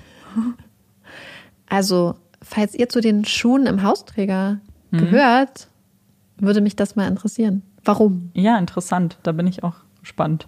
Vor allem so Sand zerkratzt ja auch das Parkett. Daran muss ich auch immer denken. Ja, stimmt, dass man Kratzer. Ja, nicht nur der Sand, auch die Heel, die. Hacken, naja, auch auch. Ja. Die sind ja auch scharfkantig. Ja, das war mal ein sehr kontroverser Hotdog. Vielleicht ist es auch gar nicht kontrovers. Vielleicht gibt es auch gar keine Leute, die das machen. ich glaube schon. Zumindest Filmemacher scheinen Ja. das zu denken. Aber ich habe immer das Gefühl, es sind vielleicht männliche Filmemacher dann auch eher. Bin ich sehr gespannt. So, das war mal wieder so eine richtige Quatschfolge, wo wir Mhm. sehr lange geredet haben. Für die, die es bis jetzt durchgehalten haben. Danke. Wir fühlen uns geehrt. Genau, wir hoffen, euch hat die Folge gefallen. Ihr hört uns auch beim nächsten Mal zu. Und ja, wünschen euch einen schönen Tag. Eine schöne Woche vor allem. Genau, alles. Ich bin Amanda Ich bin Marike. und das ist Puppies and Crime. Tschüss.